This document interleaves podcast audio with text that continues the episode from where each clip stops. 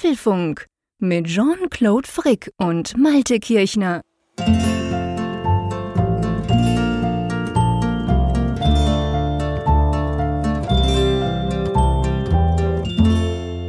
Wir nehmen diese Folge am Mittwoch, 7. Juli 2021 auf. Dies ist der Apfelfunk, Folge 283. Und es ist so, wir sprechen gleich darüber, es ist mal wieder so eine besondere Folge. Da, da sprechen wir gleich drüber. Aber erstmal eine Frage an dich, lieber Jean-Claude. Und es juckt mir seit Tagen immer mehr unter den Fingern. Ich frage mich, geht es dir genauso? Wir haben diese Beta-Version von iOS 15. Und ich stelle bei mir jedes Jahr fest, je weiter diese Beta-Phase voranschreitet, wir sind ja erst so bei Beta 2, aber so in Wochen, desto mehr juckt es mir tatsächlich in den Fingern, wenn ich halt dieses Test-iPhone immer sehe, mit zum Beispiel den neuen Notifikationen, dieser, diesem neuen Design dass ich das eigentlich auch ganz gerne auf dem Produktivgerät hätte. Ich weiß nicht, hast du ähnliche, ähnliche Gelüste oder ist das nur mein Phänomen? Ja, das ist natürlich selbstverständlich nur dein Phänomen, lieber Malte. Hallo. Nein, ja, ich kenne das nur zu gut. Das ist genau der Punkt. Und lustigerweise, ihr hört es natürlich, ich bin in den Ferien. Malte hat es ja schon so ein bisschen angeteasert. Ich sitze in Holland, ähm, quasi am Meer. Und es ist wirklich so, es ist immer genau in der Zeit, weil wir gehen ja immer im Juli hierhin, schon seit vielen, vielen Jahren. Und genau dann fängt es auch bei mir an, dass ich so denke, ich habe natürlich nicht mein komplettes Setup mit 1000 Geräten hier, ich habe nur 500 mitgenommen. Aber, ähm, und dann denke ich so, ich, zum Beispiel jetzt dieses Mal, ganz konkretes Beispiel. Ich meine, ihr habt es vielleicht mitbekommen, wir, sind ja mit dem Elektroauto das erste Mal 800 Kilometer gefahren, eine große Sache. Völlig unproblematisch, by the way. Problematisch war halt mehr, dass der ID3, das Auto, das wir fahren, ein bisschen kleiner ist. Also beziehungsweise vor allem kleineren Kofferraum hat als unser Pampers Bomber VW Turan, den wir vorher hatten. Das heißt, es ging natürlich drum, wir müssen gucken, dass wir alles reinkriegen. Also, dass wir kein Kind vergessen und so. Und natürlich vor allem auch eben die ganzen Sachen. Und ich habe jetzt zum Beispiel auf mein Beta Telefon und auch auf mein Beta iPad, ja, das hätte ich normalerweise dabei, habe ich verzichtet. Das heißt, ich bin im Moment hier immer noch mit recht guter Ausrüstung, MacBook Air, damit ähm, sende ich jetzt hier quasi mit dir, dann ein iPad Pro und dann eben mein iPhone. Und ich, ich bin auch die ganze Zeit zum Denken, na, ich würde jetzt eigentlich gerne mal diese Fokusgruppen für die Benachrichtigungen einrichten. Ich hätte doch jetzt Zeit, weißt du, ich könnte mal ganz granular das alles einstellen und dann vielleicht, wenn die Arbeit wieder losgeht, alles über den Haufen werfen. Aber ich traue mich ehrlich gesagt dann doch nicht, weil ähm, ich habe da schon schlechte Erfahrungen mitgemacht. Wir haben das sogar im Apfelfunk ausführlich ja. dokumentiert früher. Könnt ja. ihr nachhören, wenn ihr das wollt. Also ich werde noch ein bisschen durchbeißen. Bei mir ist es dann wahrscheinlich so im, im August so, dass ich es dann nicht mehr aushalte und einfach draufknalle. Ja, ja, fünf Jahre Apfelfunk lehren ein natürlich, dass es keine genau. gute Idee ist, das auf Produktivgeräte Was zu, hab zu packen. Was habe ich mir alles anhören müssen, unter anderem das, von dir. ja, zu Recht auch. Klar, Und natürlich. es ist ja auch so, die Faustregel lautet, wenn überhaupt, warte so Beta 4 oder 5 ab. Genau. Das, das ist meistens so dieses Zeitfenster, wo dann auch wirklich die groben Schnitzer allmählich dann, dann, dann verschwinden. Aber ja, trotzdem, es ist, es ist jedes Jahr das Gleiche und ich, äh, ja, ich versuche mich auch zu mäßigen, weil ich dann natürlich auch denke, das Produktivgerät nutze ich zum Beispiel auch für die Arbeit und man stelle mhm. sich vor, das hat dann so ein Battery Drain, dass also der Akku ganz schnell leer geht und so. Es wäre ätzend. Das, das, das will man natürlich nicht. Ich muss, ich muss dich nochmal ein klein wenig auf die Schippe nehmen, mein Lieber, denn, denn von der Akustik her hätte ich jetzt eher so vermutet, dass du irgendwie im Container eines Containerschiffes irgendwie auf dem Ozean unterwegs bist. Ja, ja, das, das ist so. Das tut mir natürlich auch leid. Ich bin hier in einer wunder, wunderschönen Ferienwohnung. Die ist aber, ich sitze jetzt hier im Wohnzimmer, weil die Kinder und, und so, die sind schon am Schlafen. Hinten in den hinteren Gemächern und es ist ein sehr großer Raum mit noch quasi einer Küche drin und so, alles offen. Der Boden ist ebenfalls mit so, einer, mit so einem schönen Parkett und das halt halt einfach schrecklich. Es hat überhaupt praktisch keine Möbel, es hat irgendwie nichts an den Wänden. Ich habe hier zwar ein Kissen vorne dran gehängt, aber ähm, ja, das ist natürlich grundsätzlich so, das Mikrofon ist viel zu weit weg, man müsste einen Mikrofonarm haben und so weiter. Aber ja gut, ich meine, wir haben ja beschlossen, schon vor drei Jahren, glaube ich, war das so, dass wir die, früher haben wir ja die Ferienfolgen immer vorproduziert. Wir haben uns ein Thema ausgesucht. Ich erinnere zum Beispiel an den Salzwasserpool von mir und auch an den Rasenmäher von dir und haben dann so eine Ferienfolge produziert, die auch natürlich immer auf großes Interesse gestoßen ist. Das war lustig. Aber irgendwann haben wir dann gemerkt, hey, der Frick hat ja Internet, der ist überall, wo er Internet hat. Ich habe hier an sich eine ganz gute Verbindung. Komm, wir machen es doch live, äh, beziehungsweise nehmen es halt live auf, so wie immer den Apfelfunk am Mittwochabend, weil es uns auch beide beide immer so ein bisschen fehlt, wenn wir da am Mittwoch nicht zusammen talken können. Aber der Nachteil ist natürlich hier in dieser Wohnung ganz klar, äh, die Akustik ist äh, scheiße. Ja, ich entschuldige mich dafür. Nein, dafür habe ich einen geilen Blick. Da habt ihr zwar nichts davon, aber mich tut's natürlich rein, ähm, sag ich mal, von meiner Laune her extrem pushen, weil es einfach schön ist hier. Also auch wenn ich dich jetzt mit dem Urlaub im Containerschiff so ein bisschen auf die Schippe genommen habe, aber wir, wir danken es dir und ich glaube, da kann ich auch für die Zuhörerinnen und Zuhörer sprechen, denn es ist ja alles andere selbstverständlich, dass man in seinem Urlaub dann auch noch sich hinsetzt am Abend, ein Mikrofon aufbaut, einen Computer aufbaut und dann einen Apfelfunk aufnimmt, auch wenn es ein großes Vergnügen ist, das geht uns beiden ja so, aber trotzdem ist es ja immer eine Sondersituation und das, äh, das Opfer, das du da bringst für uns, das ist ja ein ganz besonderes. Ja, so ein schlimmes Opfer ist es tatsächlich nicht, weil es ja wirklich Spaß macht. Also das sagen ja. wir ja immer wieder, aber es ist ja wirklich quasi mit meinem besten Freund eineinhalb Stunden über schöne Themen, die mich interessieren, zu quatschen. Und das will ich eigentlich auch in meinen Ferien machen. Aber was lustig ist, weil du es ansprichst, das Witzige ist ja schon, wir haben jetzt 263, äh, 83 Folgen vom Apfelfunk gemacht. Wir haben uns dazwischen noch gesehen, wir haben noch Apfelfunk am Hörer, also wir haben doch eine gewisse, ähm, sage ich mal, eine gewisse Erfahrung darin, zusammen zu quatschen und etwas aufzunehmen. Da ist man ja nicht mehr nervös, man freut sich drauf und, und gut ist. Aber lustig ist, ich merke das immer wieder in den Ferien, wie, was das ausmacht, wenn du plötzlich ein anderes Setup hast. Du weißt ja, wie es bei mir aussieht, der große mhm. iMac, daneben der riesige Screen und so weiter und so fort. Ich setze mich einfach hin, Regler hoch vom Mischpult und go. Und jetzt hier ist alles anders. Ich habe so ein MacBook Air, viel zu klein. Meine Güte, das hat nur so ein 13 Zoll Screen, wie grässlich. Da kriege ich meine 1000 Fenster nicht drauf. Ich habe daneben mein iPad Pro, das geht so einigermaßen, aber eigentlich ein völlig anderes Setup. Und ich gebe zu, das macht mich ganz leicht nervös. Ich bin mir, das, ich, wahrscheinlich im Alter, ich bin mir das nicht mehr gewöhnt, mit so komischer Hardware zu arbeiten das hat, glaube ich, nichts mit Alter zu tun. Ich glaube, die, die Aufnahmebedingungen bei einem Podcast, dieses sich, ja, zu Hause fühlen, das spielt genau. eine ganz große Rolle. Ich habe das auch vor zwei Jahren festgestellt, als ich ja durch mein Fellowship dann auch viel in Hamburg, mhm. Berlin und sonst wo unterwegs Stimmt. war und ja auch in, in, Hotels dann aufgenommen habe mit dir. Das war auf der einen Seite sehr spannend. Ich habe ja mich auch mal darüber oder darauf gefreut, mhm. dann mal so ein mobiles Setup aufzubauen, mal auch mit diesem Blick damals dann irgendwie aus dem, was weiß ich, wie vierten Stock über Hamburg dann zu podcasten. Das hatte, das hatte alles Charme aber ich war wesentlich angespannter. Also ich war richtig durchgeschwitzt immer, Gell? weil dieses, dieses ganze Setup, man musste gucken, spricht man richtig in das etwas andere Mikrofon rein, dass es nicht übertönt ja, und genau. all diese Geschichten. Und hier zu Hause, ja, da sitze ich auf an meinen zwei Bildschirmen, genau. ich habe mein Loslegen. Mikrofon vor der Nase und ich spreche rein. Ich ja. bin ganz entspannt jetzt hier und nicht irgendwie Apropos entspannt. Es freut mich sehr, dass auch diese Folge wieder einen Sponsor hat, nämlich NordVPN. Das entspannt mich dann im, im, Unterschied wieder. Und zwar konnte ich NordVPN, das ist ja ein VPN-Anbieter, konnte ich gerade in diesen Tagen mal wieder nutzen. Ich fange gleich mal an mit einem ganz praktischen Beispiel. Wir wollten natürlich Fußball-Europameisterschaft ähm, gucken, vor allem meine Fußball-verrückter Sohn.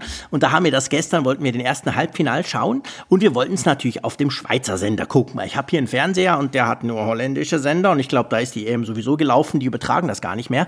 Drum dachte ich mir, okay, machst du das? Ja, wie machst du das? Kannst du ja im Web nur gucken, wenn du mit einer Schweizer IP daherkommst. Und zack, dank NordVPN habe ich mich quasi auf einer Schweizer, auf einem Schweizer Server, auf einem von diesen 5500 Servern, die sie haben, habe ich mich eingewählt und wir konnten das gucken. Desgleichen jetzt, während wir hier aufzeichnen, schaut mein Sohn den zweiten Halbfinal zwischen England und Dänemark und das alles dank NordVPN. Und gell, auch technisch gesehen, da spricht auch sonst einiges für die, oder?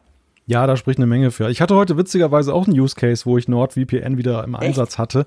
Und zwar, das, das ist so ein Ding, das hat mich immer geärgert. Du, du liest einen interessanten Tweet, wo einer sagt, hey, in so einem lokalen Fernsehsender in den USA wurde das und das mhm. gezeigt zu dem Thema, ein Interview, was heute.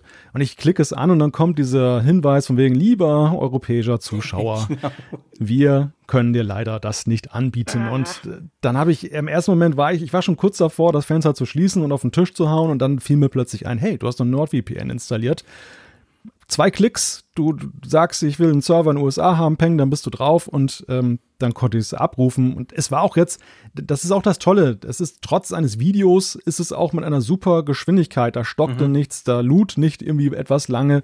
Das, man, man, merkte eigentlich gar nicht, dass das VPN lief. Und ich, ich ertappe mich immer wieder dabei, dass ich dann manchmal im Kontrollcenter sehe, oh, du hast noch VPN eingeschaltet.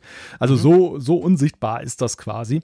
Ja, und sie haben Doppelverschlüsselung für erhöhte Anonymität. Du kannst sechs Geräte gleichzeitig verbinden binden und ähm, es schützt eben auch die Daten auf Reisen in der Öffentlichkeit. 30 Tage Geld zurückgarantie, wenn es dann doch nicht gefällt und ein Kundenservice, der rund um die Uhr an allen Tagen erreichbar ist. Genau, und wenn ihr das mal ausprobieren wollt, geht doch auf nordvpn.com slash Apfelfunk. Dann könnt ihr das Ganze mal ausprobieren. Das gibt nämlich dann quasi auch noch einen Gutschein. Es gibt zwei Monate zusätzlich und einen riesigen Rabatt auf das Paket. Wenn ihr das mal ausprobieren wollt, würde uns das natürlich freuen. Wir haben es beide im Einsatz. Eben ich inzwischen habe mal kurz noch nachgezählt, als du das gesagt hast. Ich habe es schon auf fünf Geräten drauf und zumindest drei habe ich jetzt gleichzeitig ausprobiert. Es funktioniert also tatsächlich. Also würde uns freuen. Vielen Dank an NordVPN, dass ihr diese Folge unterstützt. Genau. Wollen wir zu den Themen kommen? Wir wollen zu den Themen kommen. Wir haben tatsächlich ja nicht nur Urlaubserlebnisse zu bieten in dieser Ausgabe des Apfelfunks. obwohl, obwohl wir beide ja auch spielen und locker mit Urlaubsanekdoten mal eben so einen Kein Podcast Problem. machen können. Also Absolut. ich habe das, schon, ich das schon häufig gedacht, irgendwie so, dieser Apfelfunk ist ja eigentlich ein Korsett, das uns in eine Richtung zwängt. Genau, das wollen wir doch eigentlich gar nicht, gell? Eigentlich wollen wir jetzt nach 283 also 80 Folgen kommen wir endlich dazu. Das blöde Applezeug, es interessiert uns gar nicht. Eigentlich wollen wir über ganz andere Dinge sprechen. Nein, Spaß beiseite. Unser erstes Thema lautet viel Geld für Inhalte. Apple plant angeblich den Kauf von Medienunternehmen.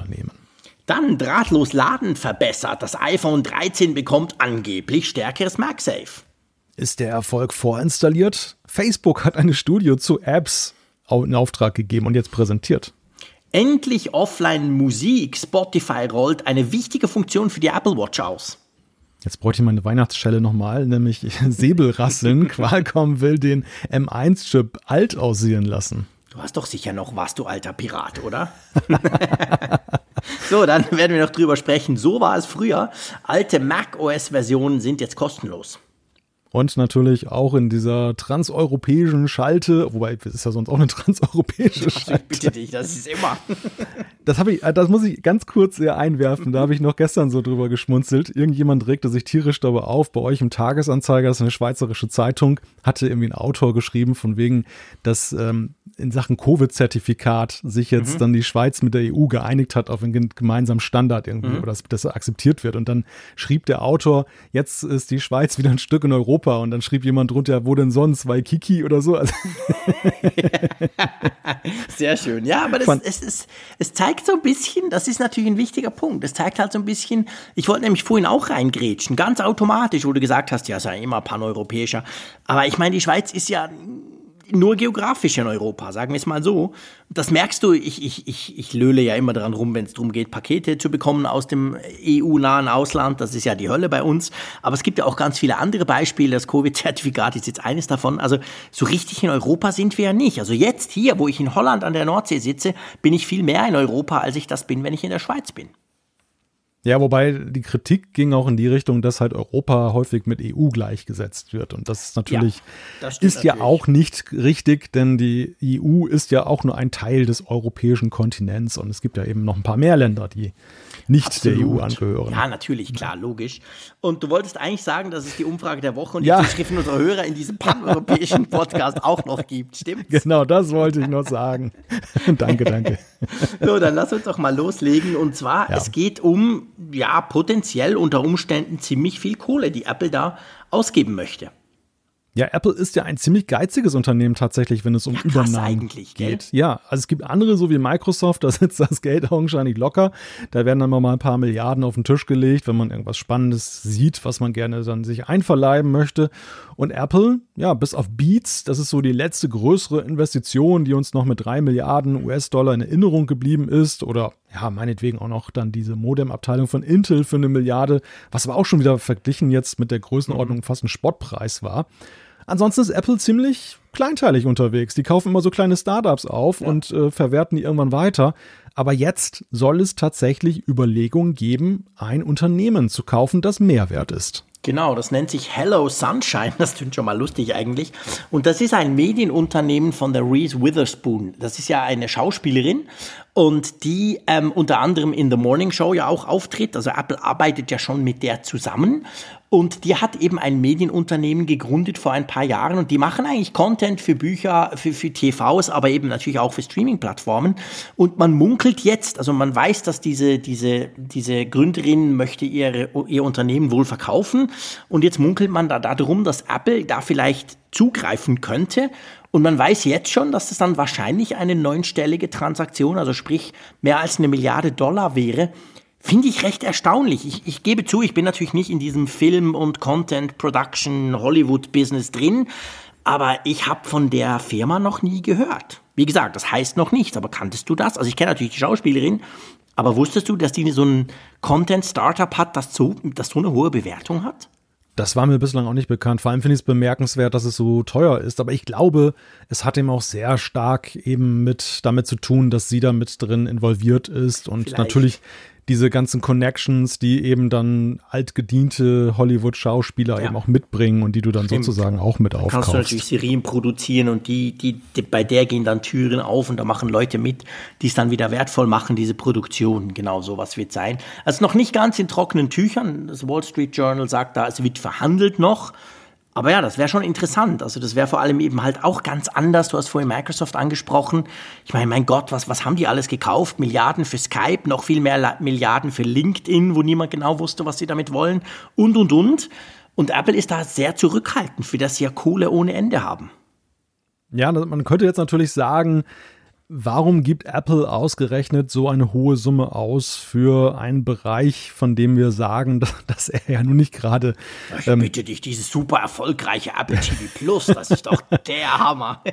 aber ich glaube, es ist wahrscheinlich gerade die richtige Strategie. Also, dass Apple in ja. den Bereichen, wo sie sowieso stark sind, dann eher zum Beispiel neue, frische Ideen und Talente aufkaufen für kleines Geld, mhm. als jetzt zum Beispiel so ein Dienst. Wir haben ja damals das Dilemma Bar Beats gesehen. Bei Apple ist es ja so, Apple ist so eine ja ausgebuffte Marke mhm. und hat so ein ausgebufftes Produkt-Line-up, dass es ja dann eine Schwierigkeit ist, wenn du so, so, eine völlig etablierte Marke übernimmst. Was machst du damit? Nennst ja. du es jetzt ein Apple um? Hm, mögen viele nicht. Das ist genau das Problem. Lässt also deine Marke ist zu stark ja, eigentlich. Und, belässt ja. es in Beats, das war ja damals dann so, was mhm. bei rausgekommen ist, fanden aber auch viele fremdartig.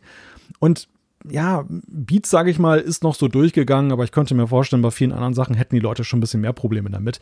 Während in diesem TV-Bereich sind sie ja nun mal völlig unbeleckt und es, ja, es, das, ja, das läuft auch nach anderen Regeln. Ne? Genau, ich wollte gerade sagen, da ist es ja auch üblich. Also ich meine, Netflix zum Beispiel ist ja auch, das, was die produzieren, das ist ja nicht, das ist ja meistens nicht Netflix. Also Netflix selber produziert ja beinahe, beinahe nichts was ähm, passiert ähm, denn da? Ja, bei mir grade? ist hinten gerade Lärm. Irgendwas ist da am Rauschen. Es ist, ich weiß nicht genau, was das jetzt gerade ist. Da geht irgend, irgendeine Lüftung an, aber jetzt ist sie wieder ah, aus. Okay. Auf jeden Fall, ähm, Netflix produziert selber ja eigentlich auch kaum eigene Serien. Also die machen das schon, aber das sind dann immer andere Firmen, die das für sie produzieren im Auftrag. Ja. Die siehst du dann irgendwo im Abspann, aber man sagt natürlich, oh, die neue Netflix-Serie XY, weißt du noch, wie krass und so.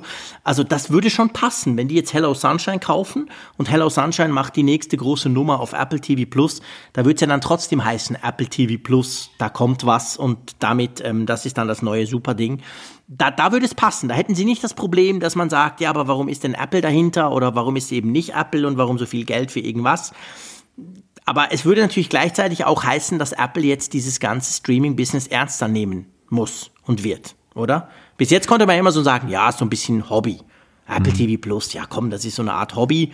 Ähm, wenn sie jetzt, gehen wir mal von aus, 1, weiß doch nicht, 2 Milliarden ausgeben dafür, dann ist es ja schon, findest du nicht, das hat dann so ein bisschen einen anderen Aspekt als bis jetzt? Oder meinst du, sie haben jetzt schon so viel Geld ausgegeben, man merkt es nur nicht? Oder mir ist es nicht aufgefallen, weil ich zu wenig Apple TV hm. Plus gucke?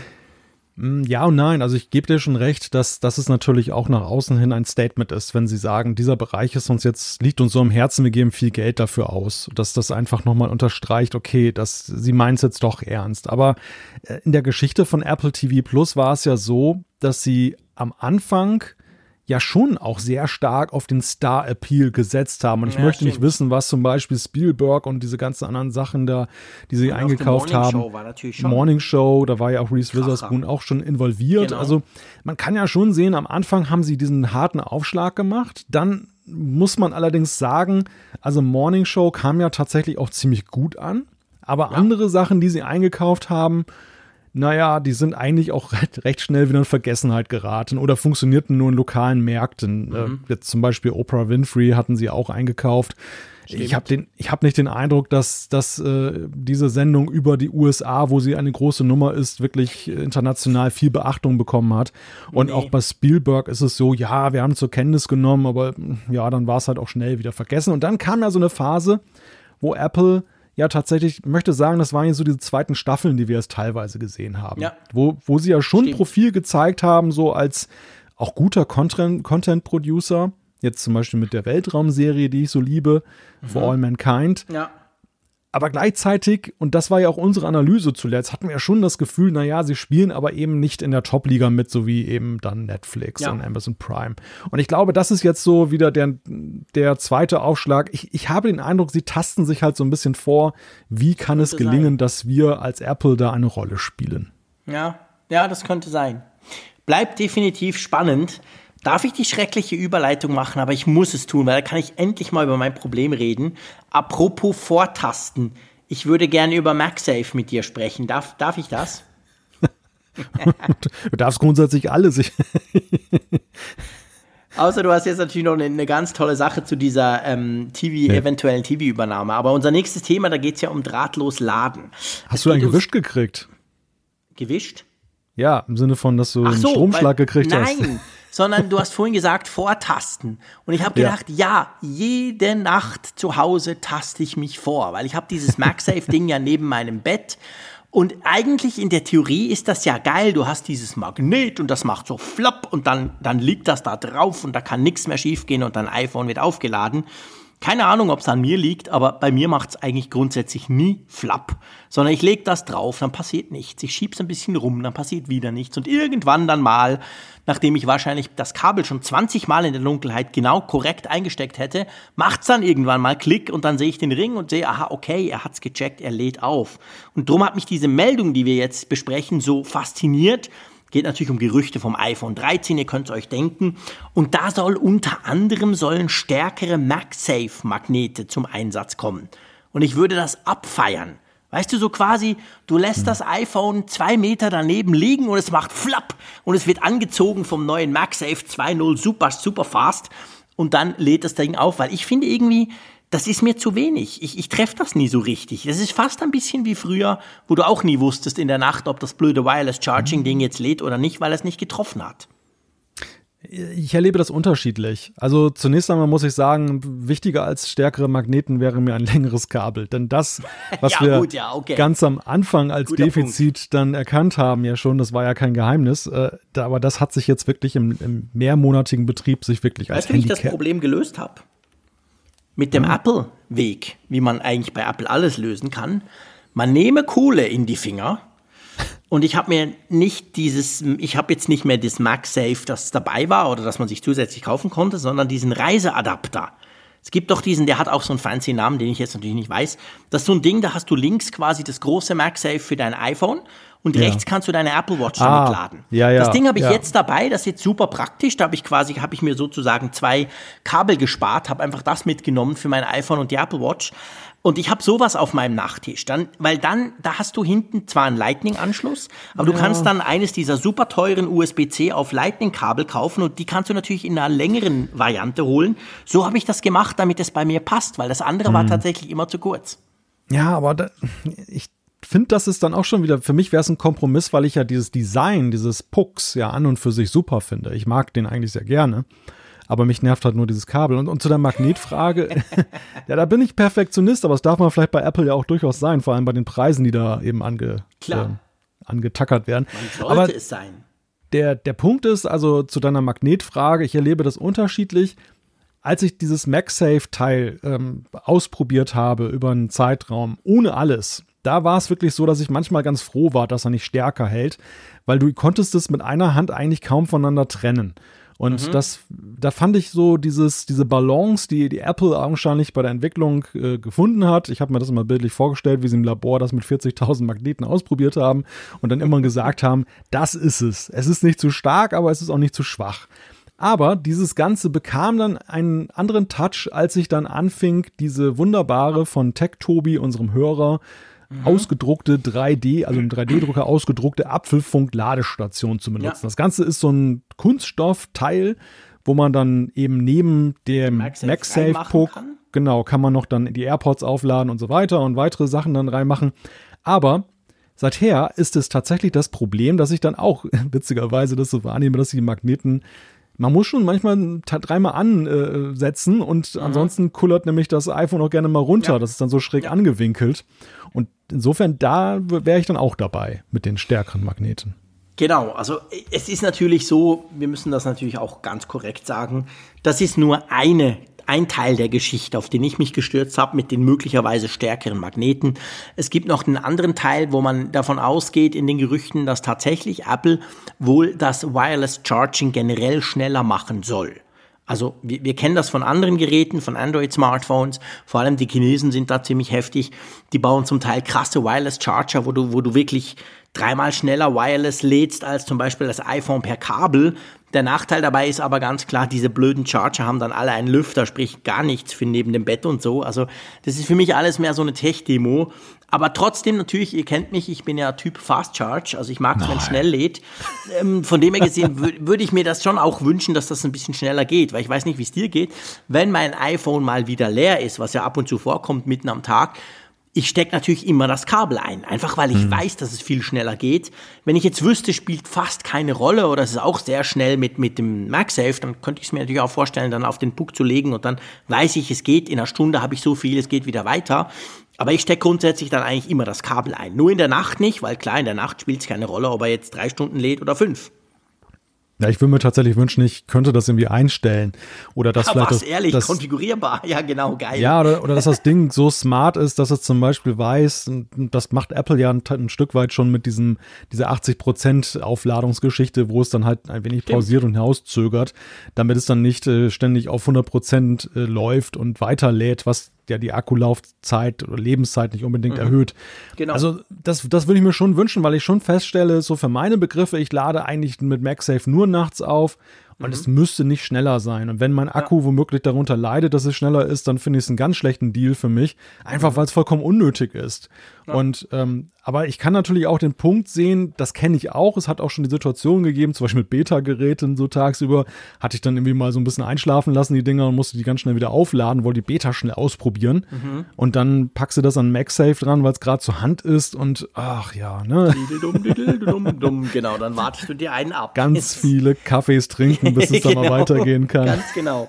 Also mal schauen, was Apple da vorhat. Das, das, das interessiert, ich, ich finde das wirklich spannend, ob sie das, wie sie das, ich glaube natürlich nicht, sie werden in diese völlig crazy Fast Charge Richtung von Oppo, OnePlus und Co. gehen. Finde ich, muss man auch nicht, weil, also ganz ja. ehrlich gesagt, wenn du im, wenn du im Wireless Charger einen Lüfter brauchst, dann machst du irgendwas falsch. Also ich glaube, das, ja, sorry, also dann, das, das, das, das kann ja wohl nicht, nicht die Idee dahinter sein. Wobei man natürlich fairerweise sagen muss, bevor jetzt das jemand schreibt hier, ähm, man kann die Geräte auch langsam wireless laden. Also man ist ja nicht gezwungen. Man kann die auch einen ganz normalen Lader sogar auf den MagSafe legen. Dann laden sie halt langsamer. Also es geht natürlich nur darum, wenn es so schnell sein soll, wie die zum Teil auch in der Werbung dann quasi angepriesen werden. Sowas wird Apple wohl nicht machen, aber ich bin gespannt. Also wirklich das mit den Magneten, ganz ehrlich, ich finde das schon, da dürfte noch ein bisschen mehr Power dran sein. Ich habe zum Beispiel auch so eine Halterung für mein Auto. Die hat eigentlich einen MagSafe, sonst nichts weil ich kann bei mir wireless laden. Also wenn ich es laden muss, lege ich so eine Schale bei meinem Auto.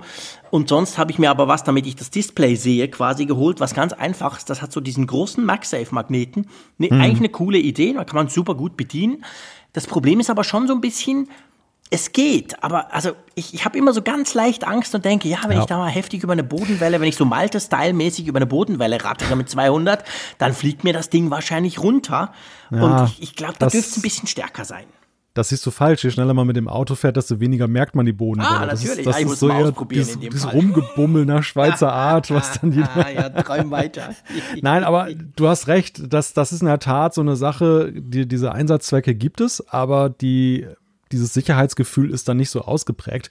Mhm. Es gibt aber noch eine weitere Theorie, warum diese stärkeren Magnete da möglicherweise eingebaut werden. Und das mhm. ist ein altes Gerücht, was wir schon ja früher einmal hatten. Ich glaube sogar bisschen ins Reich der Sagen, Mythen verwiesen haben, nämlich, dass man so eine Art Reverse ähm, ja, Charging dann hat, dass man zum Beispiel auch jetzt, du hast jetzt die klassische Situation, du bist unterwegs, du darfst nicht so viel Gepäck mitnehmen, weil mhm. du einen kleinen Kofferraum hast und dann könntest du zum Beispiel deine AirPods einfach hinten drauflegen auf das iPhone und kannst sie damit kabellos aufladen, das Case wenn sie dann auch noch Magnete eingebaut bekommen. Ja, stimmt. Also dieses Reverse Wireless Charging, das ist ja, war ja bei Android auch eine große Sache. Das kennen wir dort schon länger.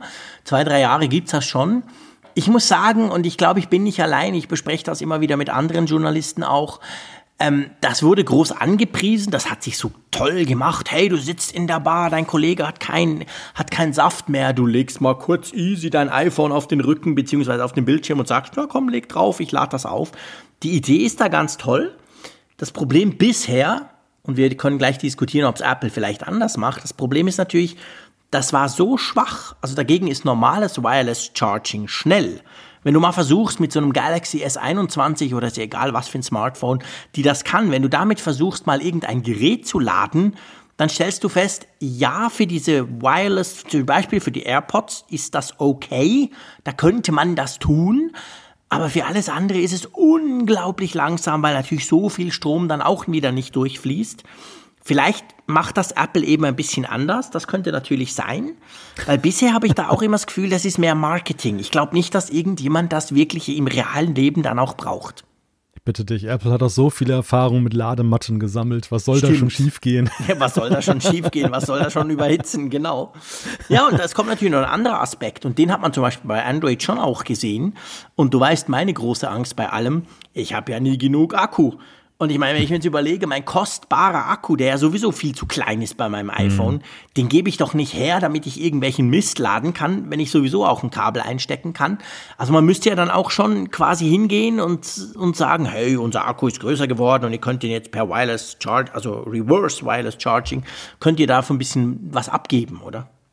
Ja, es ist halt die Frage, wie will man so eine Funktion bewerben oder lohnt eigentlich dieser ja. irrsinnige Aufwand, das, den, das zu betreiben, das zu erklären und ja. den Leuten nahezubringen, dafür, dass es am Ende eine Notfallfunktion ist, weil ansonsten ja. eigentlich die Leute dann wirklich dann aus ja, Verstand heraus sagen, ich will doch nicht meine Akkulaufzeit jetzt opfern, unnötig. Ich kann ja auch die AirPods eben auf jeden Skilader drauflegen. Ja, genau. Ich kann sie einfach, wenn ich ein Lightning-Kabel zur Hand habe, damit aufladen.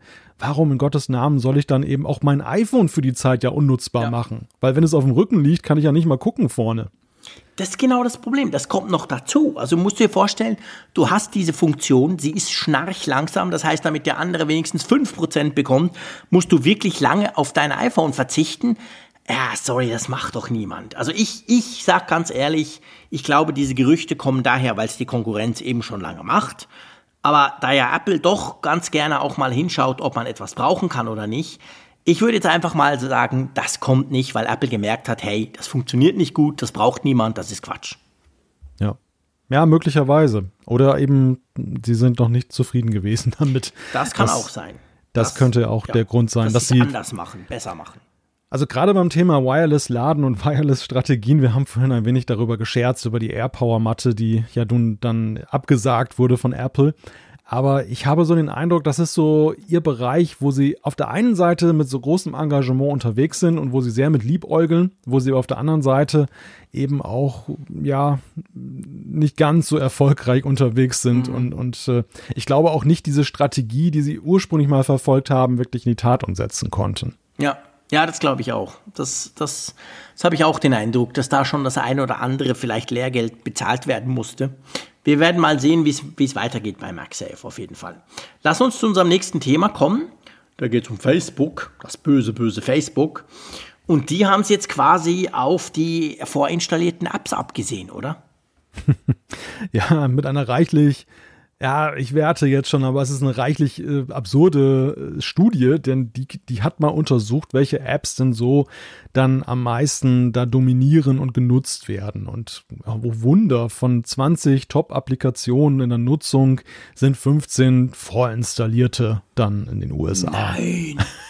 Ist ja krass, so Dinge wie Kamera, Mail und Telefon, oder? Ja, genau. Also das ist es, also das, das, ich meine, die Uhr auch das, noch. Die Uhr ja, Fotos.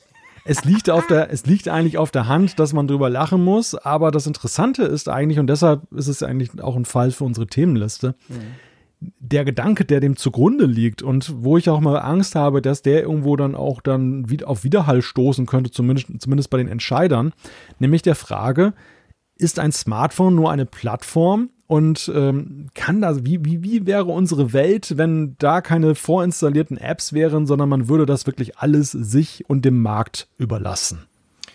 Du, es wäre ein massiver Rückschritt. Wir würden irgendwie anfangen, wir würden in die 90er Jahre zurückkatapultiert, wobei selbst dort ein Nokia-Telefon hatte die wichtigsten Sachen schon drauf. Ja. Also ich meine, das ist ja, es gibt eigentlich kein vergleichbares Produkt, das so nackt daherkommen würde heute mehr. Früher war das mal so. Wenn du früher Windows, das war aber noch vor 95 Zeiten, installiert hast, dann konntest du das System booten und sonst nichts. Ich erinnere mich sogar an, an mein erstes, das hieß nicht Mac OS, das hieß OS 7, OS 6, irgend sowas auf dem Mac Classic, den ich damals hatte. Ähm, da war es auch so, du hast das installiert mit irgendwie 35 Disketten. Danach hast du gebootet, du warst ganz begeistert, wie du den Mauspfeil hin und her bewegen kannst. Aber du konntest praktisch nichts tun damit, weil du musstest sofort anfangen, irgendwelche Apps zu installieren. Und dann kam ja Windows 95, okay, Microsoft hatte damit durchaus Probleme bekommen, auch regulatorischer Natur, hat ja dann schon einiges mitgebracht und so wurde es auch beworben, hey, endlich mal ein Computer, den du einfach anmachen kannst und schon arbeiten kannst und nicht zuerst noch Dinge installieren. Und so ging das dann weiter. Natürlich kann man sagen, das Smartphone ist inzwischen die Krönung da, was das anbelangt, da ist ja schon fast alles drauf, was man braucht. Vielleicht von WhatsApp abgesehen, aber da ist ja praktisch komplettes Ding. Aber das ist ja bei Windows nicht anders, bei Mac auch. Da ist ja schon alles drauf, weil man genau weiß, es gibt genug Kunden, gerade auch beim Smartphone. Das sind ja mhm. nicht Geeks und Freaks wie wir zwei, sondern Otto Normalnutzer oder meine Tante oder so, die, die kauft sich so ein Teil und die legt los und die will gar nichts installieren. Die war noch nie in ihrem Leben im App Store. Nur wenn ich vorbeikomme und mal gucke, um Updates zu machen. Also das würde, ich fände das eine absolute Katastrophe. Aber, mhm. aber ja, so, so regulatorische Entscheide sind manchmal schwierig nachvollziehen. Also diese ganze Studie wirft aber ja schon ein interessantes Licht auch auf die Frage, was an den Apps, die wir da vorinstalliert haben, ist denn wirklich nötig? Das fand ich zum, ich zum Beispiel ganz interessant. Mhm. Also es gibt ja schon Grundfunktionen eines Smartphones. Dafür brauchst du eigentlich vom Hersteller auch eine App, um sie zu nutzen. Nehmen wir das Telefon zum Beispiel. Ja. Es wär, wäre ja jetzt töricht, ein Smartphone auszuliefern und es gäbe keine Telefon-App dafür. Äh, du müsstest dann irgendwie erstmal von einem anderen Hersteller eine App dafür erwerben. Das, das gleiche gilt zum Beispiel für die Kamera-App. Ähm, daran anschließend die Fotos-App, weil du dir diese Fotos, die du gemacht hast, ja hinterher auch angucken möchtest. Und ich möchte behaupten, auch die Messages-App auch wenn das jetzt schon weitergehend ist inzwischen mit iMessage, aber als das mal anfing mit SMS und dass man ja irgendwie ein Interface haben muss, um diese Möglichkeit mhm. des Telefons zu nutzen und dass das sehr hardwarenah ist, fand ich jetzt nicht anrüchig. Das Interessante ist ja das Weitergehende und da ist Apple ja tatsächlich auch in den letzten Jahren immer mehr hineingewachsen, dass sie immer mehr Sachen auch tun, wo du sagen kannst, naja, das muss, muss nicht unbedingt zur Grundausstattung eines Smartphones gehören. Nehmen wir mhm. mal die News-App zum Beispiel. Ähm, jetzt, die hier jetzt noch keine große Rolle spielt, in den USA aber ja schon eben sehr stark forciert wird. In Taschenrechnern musste Apple. Taschen, Taschenrechner, genau. Ich wollte ja. gerade sagen, ich meine, auf dem iPhone seit Äonen, ewiger Zeit drauf, auf dem iPad heute immer noch nicht. Ich staune immer wieder, ich suche wirklich immer wieder beim iPad, ich wische runter, gebe Rechner ein, weil ich den doch ab und zu brauche und denke dann immer, äh, warum, warum zeigt es mir diesen blöden Rechner nicht an? Und dann merke ich wieder, ah, Moment mal, stimmt, das iPad hat ja keinen Rechner, warum auch immer. Aber ja, da, da könnte man wahrscheinlich schon drüber streiten, oder? Ich meine, das kann man ja runterladen. Ja, aber auf der anderen Seite stelle ich mir dann wiederum die Frage, wäre die Smartphone-Welt ein besserer Ort, wenn eben diese Stock-Apps nicht da wären? Das ist insofern eine hypothetische Frage, weil natürlich Facebooks Ansatz oder der, der Ansatz der Studie, die von Facebook finanziert wurde, ist ja der zu sagen, es gibt auch gar keinen richtigen Wettbewerber zum Beispiel für einen Taschenrechner, äh, keinen mächtigeren, weil ja eben auch gar kein Bedarf ist, weil sowohl Android, Android wurde ja auch untersucht, als eben auch iOS beide ja eben die Möglichkeit bieten, das sozusagen in der Grundfunktion zu nutzen. Ja, okay. Andererseits, ich weiß jetzt auch nicht, ob jetzt aus Sicht des Nutzers das, was wir geboten bekommen, Klar, es hat eine marktwirtschaftliche Dimension, dass jemand jetzt kein Geschäft macht, der es dann kostenpflichtig anbieten würde. Aber für den Nutzer ist es ja in dem Sinne keine Verschlechterung. Ein Taschenrechner ist ein Taschenrechner. Der Im macht Plus, der macht Minus. Ja, oder geteilt durch. Also ich, ich sehe da jetzt nicht, äh, dass das irgendwie dadurch beim Nutzer etwas Schlechteres angekommen ist. Und er hat ja dann tatsächlich, und gerade bei den Grundfunktionen würde ich auch echt sagen, da ist es ja auch eine Frage der Wahl. Das ist ja auch die Sache. Ich kann ja mir auch, wenn ich jetzt mit Apples Stock-Apps nicht einverstanden bin, ein Android-Gerät kaufen. Das machen ja auch nicht wenige, die ja tatsächlich sagen, das ja, gefällt mir kann, einfach besser. Ich kann auch, ich meine, ich bin grundsätzlich nicht gezwungen. Ich, ich zum Beispiel nutze die Mail-App von Apple auf dem iPhone praktisch nie. Ich habe die installiert, um damit auf meinen Exchange-Server von der Arbeit quasi zuzugreifen. Aber alle anderen Konten habe ich bei Gmail. Also ich, hab, ich nutze die Gmail-App von Google die ganze Zeit und nicht die Apple Mail-App. Das ist zum Beispiel so ein Beispiel. Also die Apple Mail-App ist zwar drauf, schön und gut, aber ich nutze sie halt nicht, weil ich was Besseres will. Also grundsätzlich finde ich ja beim Taschenrechner genau das Gleiche hey Freunde, dann macht halt einen geileren Taschenrechner und überzeugt die Leute, dass der besser ist und dann laden sie ihn runter. Vielleicht, vielleicht auch nicht. Also ich sehe da, ich sehe da eigentlich kein Problem. Ich, ich sehe es immer nur von der anderen Seite, dass ich sagen muss, für die Nutzer, und es gibt eben ganz viel, und die große Mehrheit der Nutzer will sich nicht mit seinem Smartphone auseinandersetzen müssen. Wie geht das mit App installieren? Wie mache ich das? Oh, ich muss was runterladen. Oh, ich muss mich um Updates kümmern. Scheiße, ich habe zu lange drauf gedruckt, jetzt ist der Rechner weg. Das wollen die allermeisten gar nicht. Also rein aus Sicht des Nutzers wäre es eine Verschlechterung, wenn Apps fehlen. Und ich finde immer, wenn dir die nicht passen, die drauf sind, dann such dir was Besseres. Die Chance ist da, dass du was findest. Wunderbar. Aber ich sehe da eigentlich, ich persönlich sehe da echt kein Problem drin. Dass Facebook natürlich ein Problem sieht, natürlich. Erstens geht es darum, Apple eins ans Bein zu pinkeln. Zumal diese Studie auch gezeigt hat, die fünftwichtigste App bei Android ist Facebook. Dann kommt hm. der Facebook Messenger. Bei Apple ist es nur die Nummer, keine Ahnung, was ist es, 12. Also das, das, das, das nervt natürlich Facebook wahrscheinlich schon dass sie da so weit hinten sind quasi auf der Apple-Plattform im Unterschied zu einem Android-Smartphone, was da untersucht wurde. Aber ja, Mai, also ich finde, diese Smartphones müssen in meinen Augen betriebsbereit sein und ich finde es okay, wenn sie möglichst viele Funktionen schon mitbringen. Naja, und Kritiker sagen ja auch unter, oder hinterfragen, Facebook fand es ja auch selber nicht anrüchig, sehr lange ja im iOS-Betriebssystem verankert zu sein. Das war ja am Anfang so, dass Facebook ja dann auch äh, Teil des Betriebssystems dann war. Es gab dann diesen, diesen, also diese Verknüpfung dann dorthin, die ja dann Apple dann rausgeschmissen hat. Ja, du konntest dieses Teilen, das ging immer. Du konntest immer über ja. Facebook teilen aus allen Menüs raus. War das eine Funktion direkt integriert? Die ist dann irgendwann mal rausgeflogen direkt dann hast du sie erst wieder gekriegt, wenn du die Facebook-App drauf hattest. Ja, ja, genau. Nee, ich meine, sorry, also was man natürlich einfach auch sagen muss, Facebook ist natürlich definitiv der falsche Konzern, der so eine Untersuchung führen darf. was versucht denn Facebook? Mach dir mal, mach mal Facebook ja. auf egal ob auf dem Smartphone, noch krasser finde ich es immer im Browser. Facebook versucht ja seit Jahren quasi das Internet dahingehend abzuschaffen, dass sie sagen, es braucht nur noch diese eine blaue Seite, da ist alles drin. Mhm. Wir haben Videos, wir haben ähm, Kleinanzeigen, wir haben einfach alles bei uns dort drin. Wir haben Gruppen, schieß mich tot, wir haben einen Messenger natürlich auch. Also Facebook ist ja total falsch, die machen ja genau das Gleiche. Also mein Schlusswort zu dem Thema ist eigentlich, ich würde lieber mal eine Studie sehen, die erforscht, ob unsere Welt ein besserer Ort wäre ohne Facebook. Ja, das wäre definitiv spannend, da bin ich ganz bei dir. Das wäre es nämlich garantiert. Ähm, oder, oder halt generell auch eine Studie, die mal untersucht, ja, was würde das denn heißen, wenn man jetzt quasi, weil weißt du, ich meine, das wird ja hier auch in diesem Artikel, wir verlinken das alles in den Show Notes natürlich, das wird ja dort auch erwähnt, quasi, es geht ja drum, es ist ja schon so, dass Apple unter Druck ist, gerade was diese vorinstallierten Apps anbelangt, nicht jetzt wegen dieser Facebook-Studie, dieser lächerlichen, sondern ja auch zum Beispiel in Russland wurden sie ja gezwungen, gewisse, Insta gewisse Apps quasi beim iPhone schon drauf zu installieren. Und ich meine, da sträuben mich, sich mir natürlich alle Haare, wenn ich das lese, weil das wirft uns dann äh, zurück in diese Zeiten, wo du halt so ein du hast dir ein Nokia-Smartphone gekauft, aber dooferweise war es von Vodafone und dann hattest du noch, noch 83 andere Apps drauf. Kauft euch mal ein Android-Smartphone bei einem Provider. Zum Beispiel kauft mal bei AT&T ein Android-Smartphone in den USA.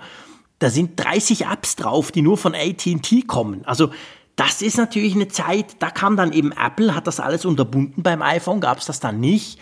Und ähm, ich möchte nie mehr in diese Zeit zurück. Das finde ich schrecklich. Ja, das, das ist in der Tat so ein Punkt. Und Ja. Das ist quasi der Gegenentwurf. Weißt du, dass Apple ähm, quasi gezwungen wird, zusätzlich noch Apps draufzuknallen, um da so einen Pseudo-Wettbewerb ähm, hinzukriegen. Das wäre auch nicht gut. Also ich finde, der, der, Nutzer sollte letztendlich die Wahl haben, aber ich finde, ihm sollte nichts weggenommen werden, was er unter Umständen cool findet. Weil also was ich, was ich halt immer schon wichtig fand und weiterhin wichtig finde, ist Chancengleichheit, jetzt Alternativen auch über den App Store anzubieten. Wir hatten ja diese diese Debatte auch mit Blick auf Browser. Und da ist es ja tatsächlich auch so, dass Browser ja bis heute in der iOS-Plattform ja nicht so wirklich vollwertig, was bis in die Engine hinein eine Alternative sein können, wie das zum Beispiel auf einem Mac oder PC der Fall ist. Mag es dafür auch gute Argumente geben, aber vor allem finde ich es wichtig, dass eben diese, die im App Store nicht, nicht äh, wegreguliert werden von Apple, einfach nur, weil man den Safari pushen will, sondern dass sie eben eine faire Chance da haben, auch dann als Alternative da zu sein. Aber wenn es immer um Regulierung geht, und das ist ja der Ruf, der auch von Facebook so ein bisschen rausgeht, beziehungsweise was sie jetzt provozieren wollen, eben mit dieser Untersuchung. Und am Ende kommt sowas raus, wie diese Browser-Geschichte bei Microsoft damals in den, dachte das ja, war das die 90er oder 2000er? Auf ja, jeden Fall schon Ende her. der 90er, genau. Also und Anfang 2000 kam dann das, das war Urteil, so genau das war so ein zweischneidiges Schwert. Irgendwann hatten wir in Windows ja tatsächlich diesen Auswahldialog, wo gesagt wurde, mhm. du kannst nicht nur den Internet Explorer, der zu der Zeit schon irrelevant geworden ist, nutzen, du kannst auch noch diese Alternativen verwenden. Und auf der einen Seite fand ich das ziemlich gut, weil ich glaube, dass viele Nutzer da draußen eben ja nicht so versiert sind und nicht unbedingt um die Namen wissen der mhm. Browser, die sie die als Alternative gemerkt, haben. Was noch möglich wäre. Das Problem an der Sache war, dass es aber ja viel zu spät kam und eigentlich die, die Monopolfelder und die Problemfelder eben in diesem Bereich sich schon längst wieder ganz woanders hin verlagert hatten. Dass also Regulierung immer viel zu spät kommt und dass sie überhaupt nicht das Tempo hat und vermutlich auch aufgrund der ihrer Spielregeln niemals haben wird, um mit dieser Tech-Industrie, die, die frei wirtschaftlich agiert, marktwirtschaftlich mitzuhalten. Und mhm. das ist so das Problem, was ich dann eben da sehe. Ja, ja, das stimmt. Da bin ich, da bin ich grundsätzlich ganz bei dir. Also äh, es ist genau der Punkt. Aber ich meine, Apple sagt ja das auch. Sie haben schon reagiert auf diese Studie, haben gesagt, ja okay, da hat es ziemlich viele Fehler drin. Zum Beispiel wird eben halt krampfhaft versucht, eine Art ähm, zu beweisen, dass es eben keinen Wettbewerb und keine Auswahl gibt im App Store. Und das ist natürlich dann eben genau der Punkt. Solange wir im App Store alles finden und noch viel, viel mehr, was wir uns vielleicht wünschen, selbst wenn es das sowas ähnliches schon auf dem iPhone per se drauf hat, dann finde ich auch, dann ist es alles okay. Schwierig wäre es, wenn wir da drin dann die Auswahl nicht mehr hätten und dann ganz, ganz bestimmte Apps einfach gar nicht mehr auftauchen, weil es gar nicht gilt, weil es eben nur die eine Version gibt. Ähm, aber ich glaube, so weit sind wir nicht. Und ja, was Facebook. Was war jetzt das? Hast du das auch gehört? Das habe ich auch gehört, ja. Komisch keine Ahnung, irgendwas hat gepiepst. Dein iPhone ist irgendwie angepinkt worden, ja, würde ich sagen. Ja, genau. Aber ich ist auf lautlos. Ist ja merkwürdig, was da für Geräusche aus Holland hier in diesem okay. Apfelfunk 283 ja, kommen. Also es rauscht und piept. Ist gefährlich, ehrlich. Keine Ahnung, was das jetzt wieder war hier. Mein iPhone hat sich laut, vielleicht habe ich, hab ich beim Rumspielen, nee, der Alarm, der ging jetzt nicht los. Wir haben doch letztes Mal darüber diskutiert. Da haben wir auch viele Zuschriften bekommen wegen ähm, aus Versehen SOS-Ausrufen. Ich glaube nicht, dass ich während dem Sprechen hier noch übers iPhone gequatscht, äh, äh, am iPhone rumgedrückt habe. Tja, auf jeden Fall Abenteuer ungeheuer hier in den Ferien zu Podcasten, das muss man ganz klar sagen. Aber ich glaube, wir haben uns, was das anbelangt, haben wir uns zu dieser Studie genug geäußert, oder? Ja, Positiver ja. es nicht mehr, oder? Positiver wird es nicht mehr. Kommen wir zu Themen, die vielleicht doch tatsächlich ja. als positiv wahrgenommen werden. Unbedingt. Und zwar Spotify. Klammer auf, interessiert mich nicht, Klammer zu, aber dich natürlich. Spotify hat ja schon länger eine, eine Apple Watch App. Also eine eigene App, die quasi auf der Apple Watch läuft. Schön und gut. Wenn du einen Datenplan hast, kannst du das schon länger nutzen. Und jetzt ist es so, bisher, gell, du korrigierst mich, weil ich muss sagen, ich bin ja kein Spotify-Nutzer, von dem her spreche ich da nur über Dinge, die ich gelesen habe. Bisher war es wohl so, dass man aber keine Musik offline quasi auf der Uhr, die hat ja Speicher, ähm, speichern kann und dann zum Beispiel beim Joggen eben mit der Uhr unterwegs sein kann, ohne dass man jetzt ähm, quasi einen Datenplan auf der Uhr braucht, um das Streaming zu ermöglichen. Und diese Funktion, schon lange angekündigt, wird wohl im Moment ausgerollt. Habe ich das richtig zusammengefasst? Ja, das ist zutreffend. Du bist doch so ein Spotify-Nutzer, erzähl mal. das würde tatsächlich voraussetzen, dass ich dann auf der Apple Watch auch Spotify verwende, was ich dann tatsächlich meistens nicht tue. Also ich bin eigentlich Spotify-Nutzer eher am Mac oder eben bei einem CarPlay unterwegs, sozusagen als Autoradio-Alternative, um Musik zu hören. Und dann hast du ja Streaming, dann ist es dir wurscht, oder? Eben, eben. Dann, ja. dann ist es mir eigentlich wurscht. Beziehungsweise CarPlay ist ja am Ende nur ein Interface fürs iPhone und auf dem iPhone habe ich ja die Offline-Möglichkeit ja schon lange. Also da mhm. ist das dann auch gegeben. Deshalb, es ist schon ein bisschen exotisch, mit der Apple Watch, sag mal, solo unterwegs zu sein, dass du oh, dann eben. Gefährliches Glatteis, lieber Malte. Das letzte Mal, als ich das behauptet habe, das ist schon eine Weile her, haben wir dann richtig viele Zuschriften bekommen und zwar, ja. zwar von dieser verrückten Sportfraktion. Da gibt's ganz viele, die uns hören, die uns dann sofort, das war bei Apple Music, es war bei irgendwas anderem, ich weiß nicht mehr, es ging um die Apple Watch, es ging genau darum quasi, ich habe doch nie mein iPhone nicht dabei, ich bin doch nicht blöd. Und dann hat's geballert von euch da draußen. Zu Recht habt ihr uns gesagt, ihr seid doch einfach faule Säcke.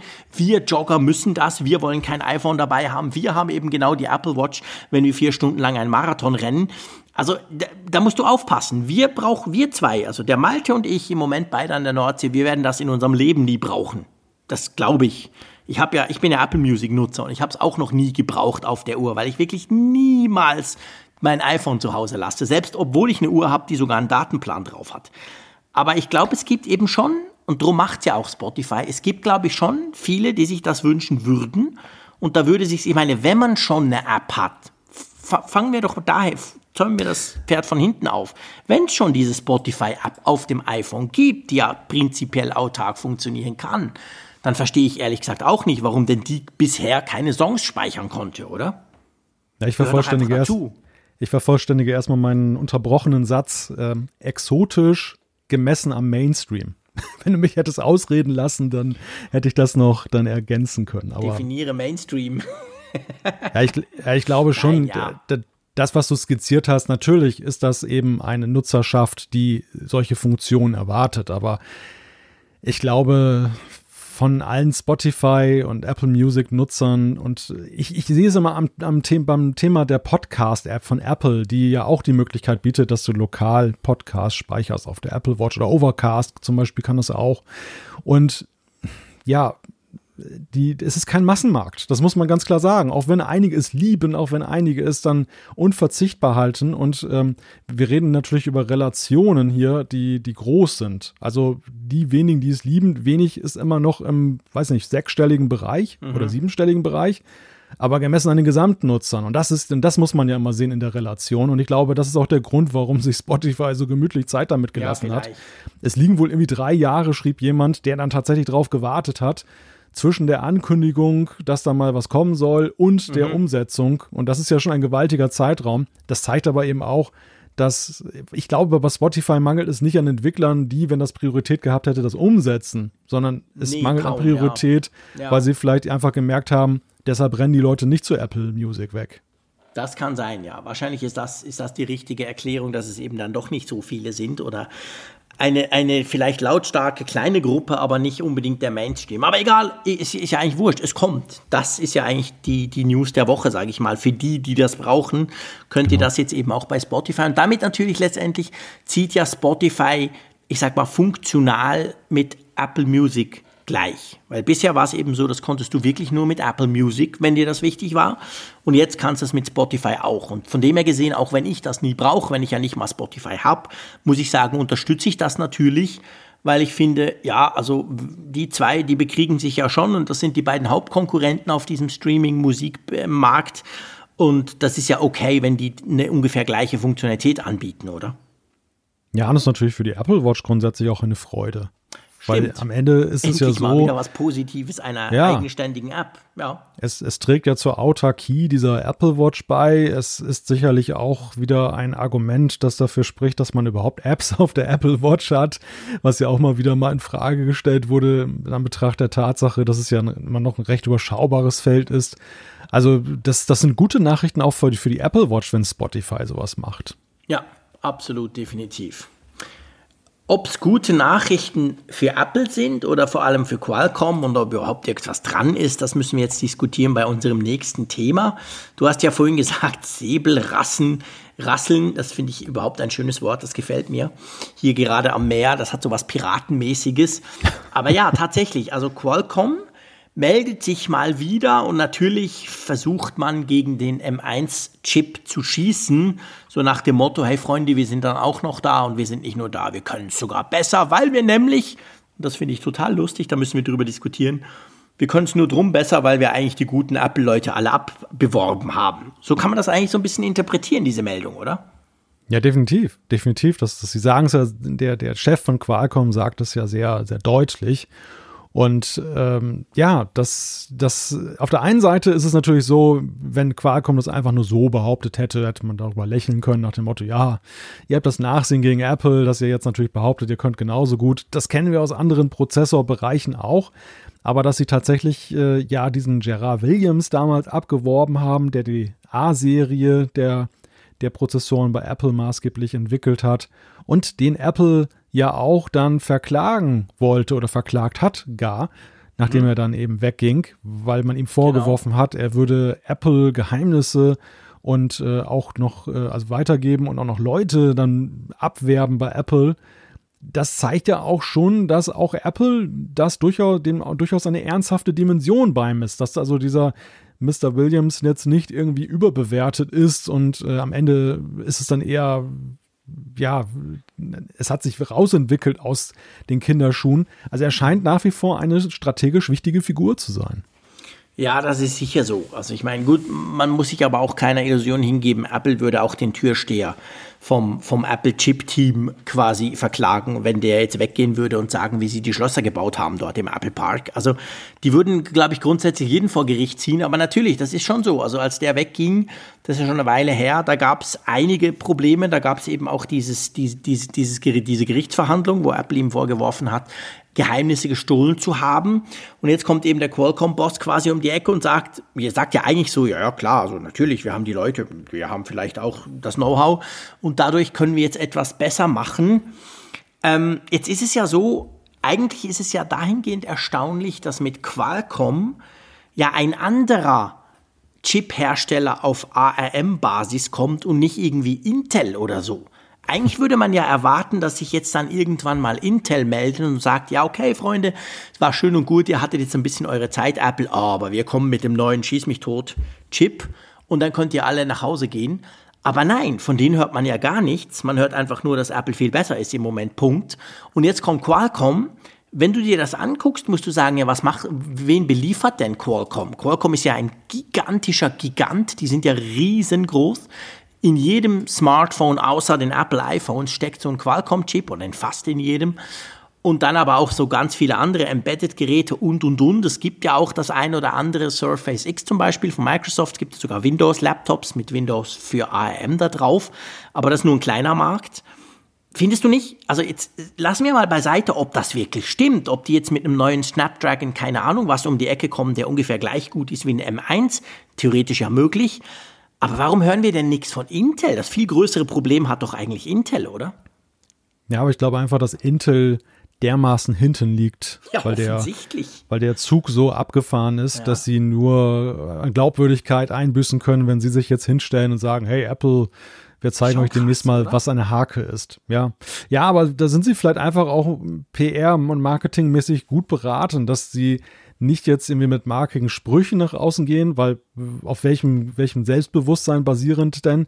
sondern dass sie, wenn sie dann tatsächlich mal wieder eben aufholen in dem ARM-Segment, dann mit Taten dann strahlen, mhm. dass sie einfach sagen, hey, hier ist ein Chip und alle Welt testet ihn aus. Schau wow, mal selber und dann ja. merkt ihr, wie toll der ist, ja. Ja, so, so funktioniert es nur bei Intel. Aber bei Qualcomm ist der Fall anders geregelt, weil wie du schon sagst, äh, Qualcomm ist ja schon wirklich gerade in dem Prozessorsegment, wenn es um Mobilgeräte jetzt geht, ein sehr, sehr ernsthafter Konkurrent, der Apple ja schon eben dann sehr dichter auf den Fersen ist. Eben mehr mhm. als jetzt dann im Desktop-Segment irgendeiner.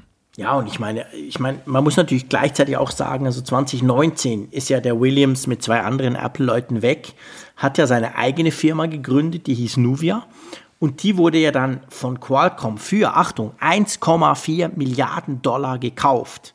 Also ich meine, Qualcomm hat ziemlich viel Kohle. Wir haben ganz am Anfang von diesem Podcast hier über Geld gesprochen, dass Apple jetzt vielleicht da für so eine Content Company ausgeben könnte.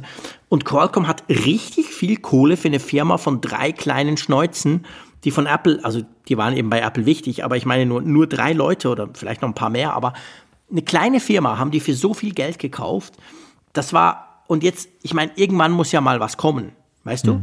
Ich meine, Qualcomm hat vorher schon geile Chips gebaut. Die Snapdragon-Prozessoren, vor allem die, die teuren in den Premium-Smartphones im Android-Bereich, die sind ja genial. Klar, die sind nicht so schnell wie die A-Prozessoren bei, bei, bei, beim iPhone, spielt aber auch nicht so eine Rolle. Aber die sind gut, die sind richtig, richtig toll. Und trotzdem kann ich mir halt auch vorstellen, jetzt muss man halt irgendwann mal so eine Duftmarke setzen. Ich meine, es wurde ja nichts angekündigt, muss man auch sagen. Also wir haben Ja. jetzt nicht, das wurde ja nicht während der Keynote vom neuen Snapdragon ganz toll Prozessor vorgestellt, sondern das war einfach jetzt mal so ein Quote vom Chef von Qualcomm. Und ich könnte mir auch vorstellen, ohne ihn schlecht machen zu wollen, aber dass es halt einfach auch darum geht, jetzt mal den Aktionären zu sagen, hey Freunde, die chillen da nicht rum, die sind, die, die arbeiten, die, die Jungs, die 1,4 Milliarden waren nicht für nichts, da kommt dann mal was, oder? Ja, das mag sein. Das, das, das ist tatsächlich jetzt die Frage, werden dieser Ankündigung Taten bald folgen? Und wann?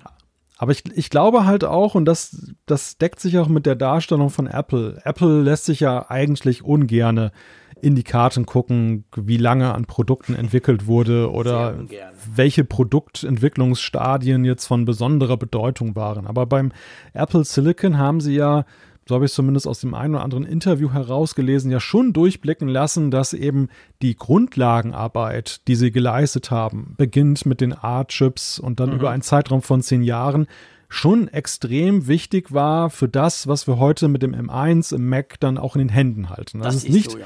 es ist nicht so eine Entwicklung von wegen, ja, wir waren zwar immer schon auf ARM, aber der Push kam eigentlich vor zwei Jahren und in der Zeit Nee. ist jetzt dann die, Ja. ist das Ding gewachsen, sondern es ist ja wirklich so, dass Apple sagt, wir haben über zehn Jahre das aufgebaut und jetzt, jetzt ernten wir sozusagen die großen Äpfel vom Baum, Ja. den wir damals Guter dann Punkt. ausgesät haben.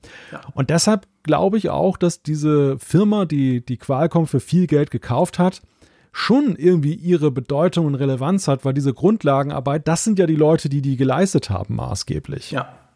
Da hast du recht. Also da, da, bin, ich, da bin ich absolut bei dir. Das, das ist ein wichtiger Punkt. Sowas macht man natürlich nicht in ein, zwei Jahren. Also von dem her gesehen kann es auch sein, dass es noch länger dauern wird.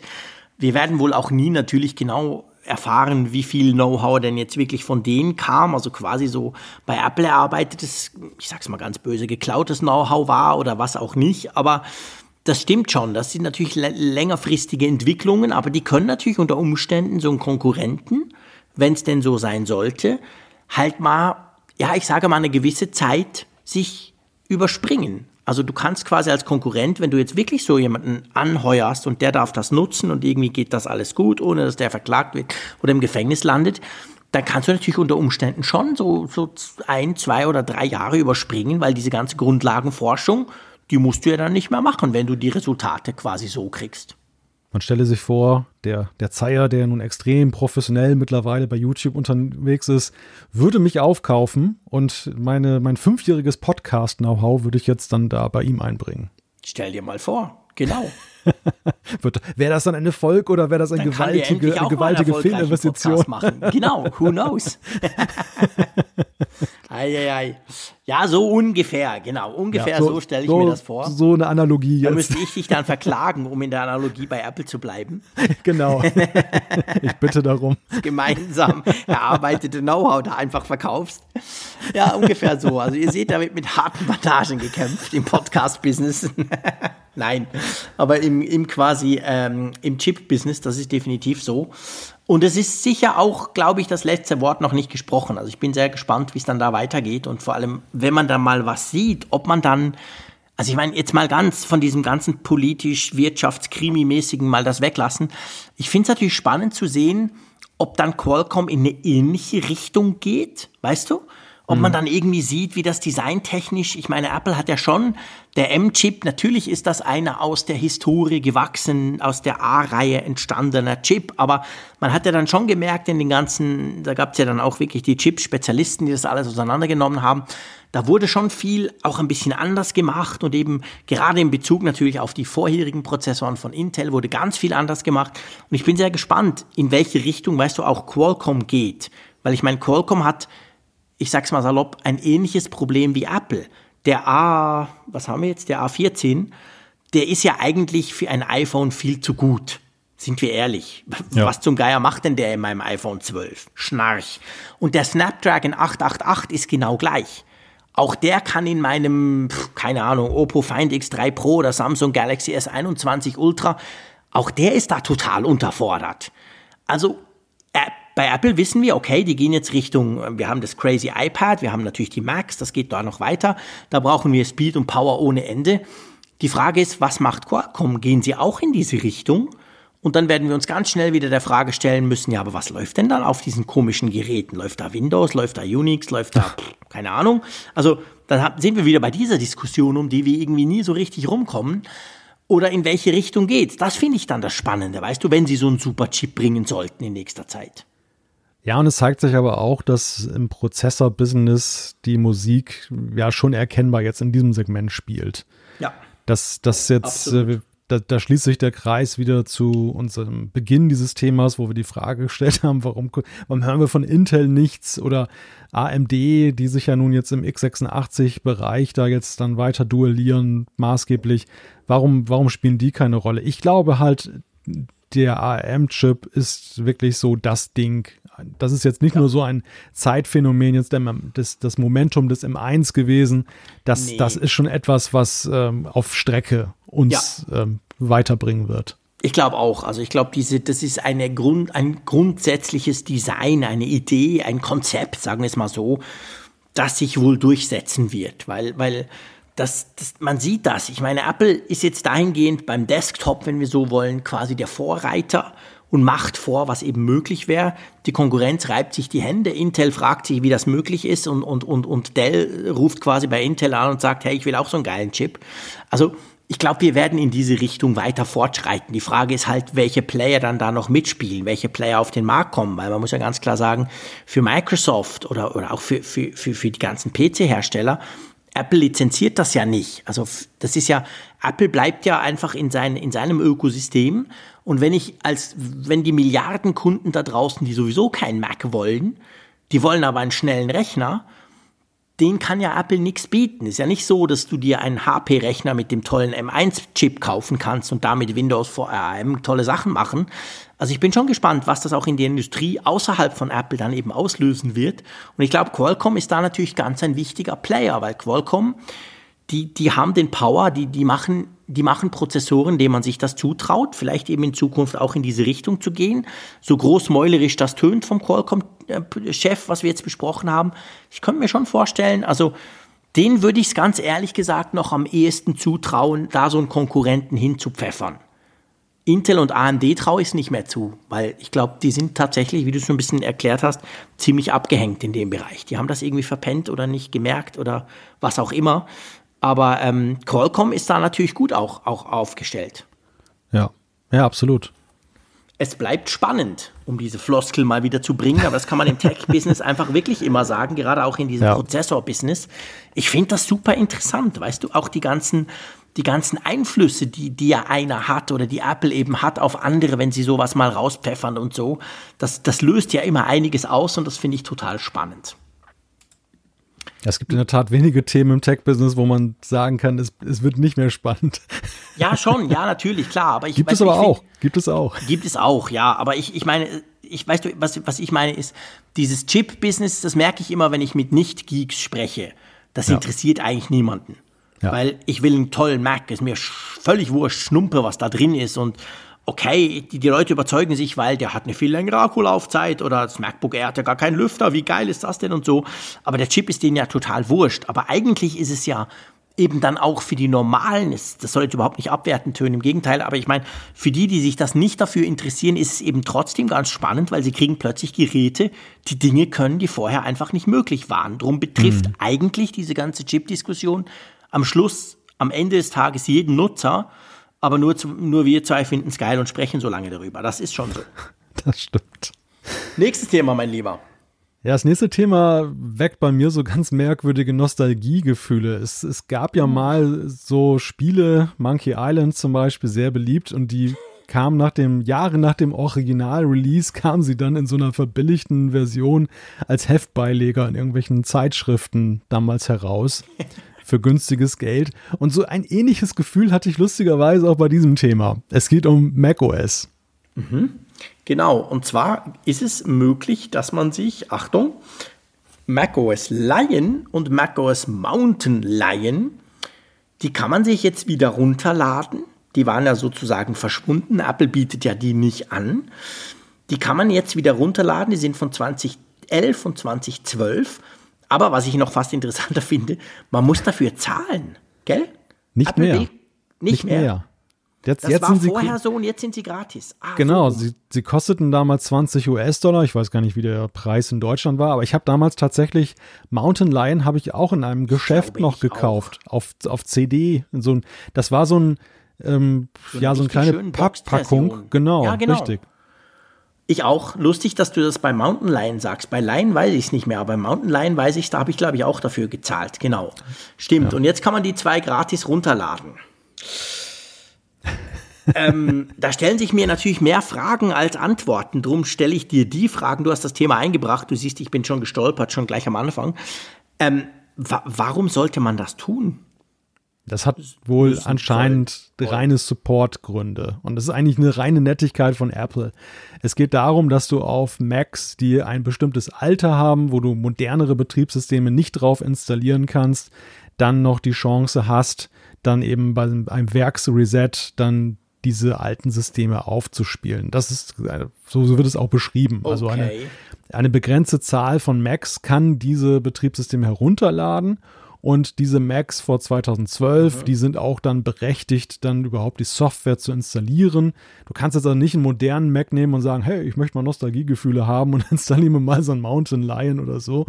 Da, so wie bei, Monkey Island läuft es dann eben nicht, aber es ist dann doch eine erfreuliche Sache für eine sehr kleine Fraktion von Nutzern. Aber was ich ja schon sagen muss, wir verlinken den Beitrag von 9 to 5 Mac. Ähm, nichts gegen Big Sur, nichts gegen die schönen Bildchen, die man jetzt kriegt und so. Aber hast du dir mal Mac OS 10 Lion angeguckt? Dieser geile Löwe, der da drauf war. Der war Ich gut, meine, oder? ja, der, also das, seien wir mal ehrlich, das macht doch ganz was anderes her als diese komischen, blöden kalifornischen Landschaften, oder? Ich finde, das wirkt einfach, das wirkt kraftvoll. Da denkst du so, wow, jetzt kriege ich aber echt ein geiles Betriebssystem. Ich meine, natürlich jetzt nicht jetzt heute, aber damals, 2012. Ich weiß nämlich noch, mich hat das damals, ich fand das geil. Und das sieht einfach, das ist doch ganz anders als dieses komische Big Sur, oder? Ja, ich habe zu Lion insofern eine besondere Beziehung, weil das waren so die Jahre, wo ich mir die ersten Macs dann gekauft habe. Und ähm, das war, glaube ich, damals gerade das vorinstallierte Betriebssystem. Das, deshalb fragte ich mich jetzt, äh, habe ich so eine besondere Beziehung zum Löwen, weil, weil, weil er für mich irgendwie historisch wichtig ist oder finde ich ihn tatsächlich dann imposanter? Wenn ich so im Vergleich sehe, das Logo schon von Mountain Lion zu Lion, also ich, ich fand, die Viecher wurden dann halt doch unspektakulärer mit Ja, der klar. Zeit und man war dann ja tatsächlich ist irgendwann natürlich froh. auch so. Ja, so ein Apple dann mal da. Berglöwe, nichts gegen den Berglöwen, aber der macht natürlich im Vergleich zu so einem echten Löwen nicht viel her. Klarer Genau. Fall. Ja, das, das ist der Punkt. Das ist der Punkt. Und dann war man irgendwann halt froh, dass Apple dann mal so einen radikalen Change gemacht hat und hat dann die kalifornischen Landschaften für sich entdeckt. Ja, weil nachher kamen ja noch andere Tiere. Snow Leopard, also Leopard und Snow Leopard, war das vorher? Das war, glaube ich, vorher, oder? Und dann kam, ja, es war ja so eine ganze Zeit, waren so Katzen. Stimmt. Ich warte auf das Zeitalter, wo sie die Betriebssysteme dann nach Personen benennen. Nach Personen, du, du So wie- spekulierst drauf, dass du irgendwie Mac OS Malte. Ach Gottes Willen, nein, nein. So weit geht die Ehre, glaube ich, nicht. Aber so im, im Sinne wie die US-Flugzeugträger, die dann nach Altpräsidenten dann irgendwie benannt werden. Genau, die das, dann gibt es so. Mac, Mac OS Steve Jobs oder Mac OS Tim Cook oder so. Bloß nicht. Mac OS Johnny Ive, nur mit, mit einem Schalter oder so. genau, total designtechnisch der Hammer, aber kaum Funktionalität. genau, und läuft auch nur auf dem extra dünnen iPad Pro. Nein, Nein, Scherz. aber auf jeden Fall, man kann es runterladen. Es ist schon so. Es ist natürlich, wenn du ältere Macs hast, die so ein Core 2 Duo zum Beispiel noch haben oder so, dann war das für dich wichtig, wenn du die quasi neu herstellen willst oder so. Und jetzt kann man das machen. Ist okay, ist schön, ist ein bisschen Nostalgie, absolut. Aber ich glaube, ich werde das nicht ausprobieren. Ganz ehrlich, ich habe gar keinen so alten Mac mehr. Ich auch nicht, nein. Du auch nicht, gell? Gut, kommen wir doch zur Umfrage der letzten Woche. Ja. Die ist ein bisschen weniger krass ausgegangen als die. Ihr erinnert euch vielleicht, wo es um, ums iPhone, beziehungsweise ums iPhone, was war es denn, um iPhone 13, den Namen ging letztes Mal, mhm. da hatten wir eine ganz krasse ähm, Geschichte. Jetzt ist es nicht ganz so. Wir wollten nämlich von euch wissen, wirst du die Public Beta von iOS 15 oder macOS Monterey installieren? Wollten wir von euch wissen, ob ihr das. Und ja, klar, der, der blaue Nein-Balken ist schon groß mit 71,6 Prozent, die sagen, nö. Aber dann gibt es schon ein paar mutige, oder? Also erstmal Lob dafür, dass es eine so große Fraktion von Vernünftigen tatsächlich gibt draußen in der Hörerschaft. wir sagen ja auch immer, man soll es nicht tun. Also ich bitte, wir ja. gehen mit gutem Beispiel voran. Wir machen es nicht auf Produktivgeräten. Wir halten genau. noch entgegen, auch wenn der Malte schon wieder zittert, aber ähm, und äh, gefühlt bald umfällt. Aber ja. ich meine, das hoffe ich doch. Wir sagen immer, macht's nicht. Und jetzt kommt 6, 72 äh, Prozent, die sagen, nö, wir machen es nicht. Es wäre blöd, wenn es alle schon drauf haben. Wor worüber sprechen wir denn immer hier? Das Stimmungsbild, das Stimmungsbild geht schon in eine ähnliche Richtung, finde ich, wie unser Dialog ganz am Anfang. Also mhm. 10% sagen dann ja vielleicht, die überlegen mhm. tatsächlich auch so wie wir, aber wann ist denn der richtige Zeitpunkt gegeben? 8,5 Prozent, äh, einer davon wahrscheinlich in St. Gallen, haben dann ja, habe ich sofort gemacht, angeklickt. 7,4 sind demnächst dabei. Und interessanterweise nur 2,4 Prozent haben kein passendes Gerät dafür, von immerhin fast 2000 Teilnehmern. Ja, das ist interessant. Aber gut, man muss auch sagen, dass natürlich iOS 15 ja genau gleich wie iOS 14 auf den gleichen Geräten läuft. Ja. Und, aber bei Mac, gut, ich meine, wahrscheinlich, wir haben natürlich nicht unterschieden quasi. Also willst du Mac ja oder eben Mac Nein und iOS 15 dann schon Public Beta oder so. Wir haben es ja general gesagt für diese beiden ähm, Betriebssysteme. Aber ähm, zumindest iOS läuft ja wirklich recht lange zurück. Ich meine, hey, selbst ein iPhone SE Mäusekino kriegt das ja. Ding noch drauf. Also, das stimmt. Ja. Das ist schon, schon, schon recht heftig. macOS geht ein bisschen weniger weit zurück. Da könnte ich es mir noch vorstellen, dass vielleicht der eine oder andere sagt, ich würde gern, aber ich kann nicht, weil das Ding einfach zu alt ist. Naja, der Impuls von meiner Seite ist eigentlich nur, dass ich mir so bei dieser geringen Zahl die Frage gestellt habe durch diese Update-Politik von Apple, dass mhm. sie jetzt seit vielen Jahren ja kaum noch beschneiden, jetzt nach hinten raus, der, der bei den Altgeräten. Ja, stimmt. Inwieweit hat sich durch diese Jahre jetzt dann auch eigentlich der Anteil der alten Geräte, die gar kein aktuelles OS mehr kriegen, wegreduziert? So. Ich glaube, der war mal größer. Ich würde behaupten, Apple, ja. Apple hat zwar immer schon eine sehr rückwärtsfreundliche Update-Politik gemacht. Das muss man sagen. Das war eine Konstante. Das hat Apple mit seinem System auch immer unterschieden von Android, wo es ja teilweise radikal anders unter, äh, zugeht. Mhm. Aber es war ja schon so, dass, und das, das hat natürlich auch damit zu tun, dass die Leistungssprünge bei den Geräten gerade in den Anfangsjahren viel größer waren. Es war ja kaum durchzuhalten, dass man dann sagt, wir gehen ganz an den Anfang zurück mit der Rückwärtskompatibilität. Stimmt. Aber man hat, man hat schon einen gewissen Prozentsatz auch bei Apple auf der Strecke gelassen, ja. nach einigen Jahren, wo dann eben diese Geräte nicht mehr supported waren. Und jetzt sehen wir eben, dass sehr viele Geräte sehr lange supported werden. Also ich, ich frage mich ja schon seit Anbeginn dieser neuen Strategie, was Apple damit so im, im, im Schilde führt, dass, mhm. dass sie so, ja, diese Motivation, sich ein neues Gerät zu kaufen, aufgrund von Software eigentlich auf ein Minimum reduzieren. Ja, ja, das stimmt. Das ist natürlich ein guter Punkt. Vielleicht ist es Image, vielleicht ist es halt, dass man sich sagt, wir wollen, wenn wir diesen Service-Gedanken weitertragen, jedes dieser Betriebssystem-Updates bringt ja ein bisschen den, diese Service-Sachen noch ein bisschen weiter. Man will das halt möglichst vielen Leuten zugänglich machen letztendlich ist es tatsächlich so, wo du das jetzt vorhin gesagt hast, habe ich mich erinnert, noch vor ein paar Jahren war es schon üblich, eigentlich so im, nicht unbedingt bei der WWDC, das war dann mehr so diese Technik-Bubble, aber später dann, so im Herbst, habe ich schon, hat man schon immer ein deutliches Rumoren gehört von Leuten, die gesagt haben, scheiße, ich krieg das neue iOS 12 nicht drauf, weil aus diesem und diesem Grund oder so, weil mein Gerät zu alt ist. Diese Stimmen sind praktisch komplett verstummt inzwischen. Das letzte Mal, wo das wirklich ein Thema war, das, was ich mitbekommen habe von vielen Nutzern, das war tatsächlich diese Covid-App-Geschichte vor einem Jahr. Vielleicht erinnerst ja. du dich. Da ja. war es ja so, was war es, iPhone 6S, glaube ich. Bis dahin mhm. ging es zurück. Und da gab es schon, also ich habe ja auch in den Medien ziemlich dafür gewirbelt, für bei uns in der Schweiz, diese Swiss-Covid-Geschichte. Da habe ich schon viele Zuschriften auch bekommen, die gesagt haben, hey, schön und gut, aber mein iPhone 5, mein iPhone 6 kann das nicht mehr, das ist Mist. Und da hat ja dann Apple sogar noch nachgelegt, das war ja dann doch plötzlich möglich, glaube ich, eine Generation kam noch dazu dann ist mir so das, das letzte Mal bewusst geworden, dass solche Updates quasi für gewisse Leute ein Problem sind, die ihre Handys wirklich sehr lange halten. Aber jetzt im Moment bei den iOS-Updates tatsächlich hört man das praktisch nie mehr. Ja, also ich, richtig, ich bin, ich, ich bin auch Anhänger der Theorie, dass das mit den Services, mit der gestiegenen Bedeutung des Services zu tun hat, weil mhm. Apple ja eben auch die Strategie verfolgt, dass sie die Services in und da sind wir wieder bei den vorinstallierten Apps, in das System ja direkt integrieren und die mhm. nicht abkoppeln. Es gibt ja eben nicht die Apple TV App, die du dann separat updaten kannst vom Betriebssystem, sondern wenn es einen, genau. wenn es neue Features Stimmt. für Apple TV gibt, dann immer über die eingebaute App. Und da glaube ich, es wäre ja toxisch, wenn sie die ihre, ihre zahlenden Nutzer dann auf der Strecke ließen, die dann eben dann neue Features nicht bekommen. Und das, das ist ein, muss ein wohlüberlegter Schritt sein. Das darfst du nur machen, wenn es wirklich dann unbedingt notwendig ist.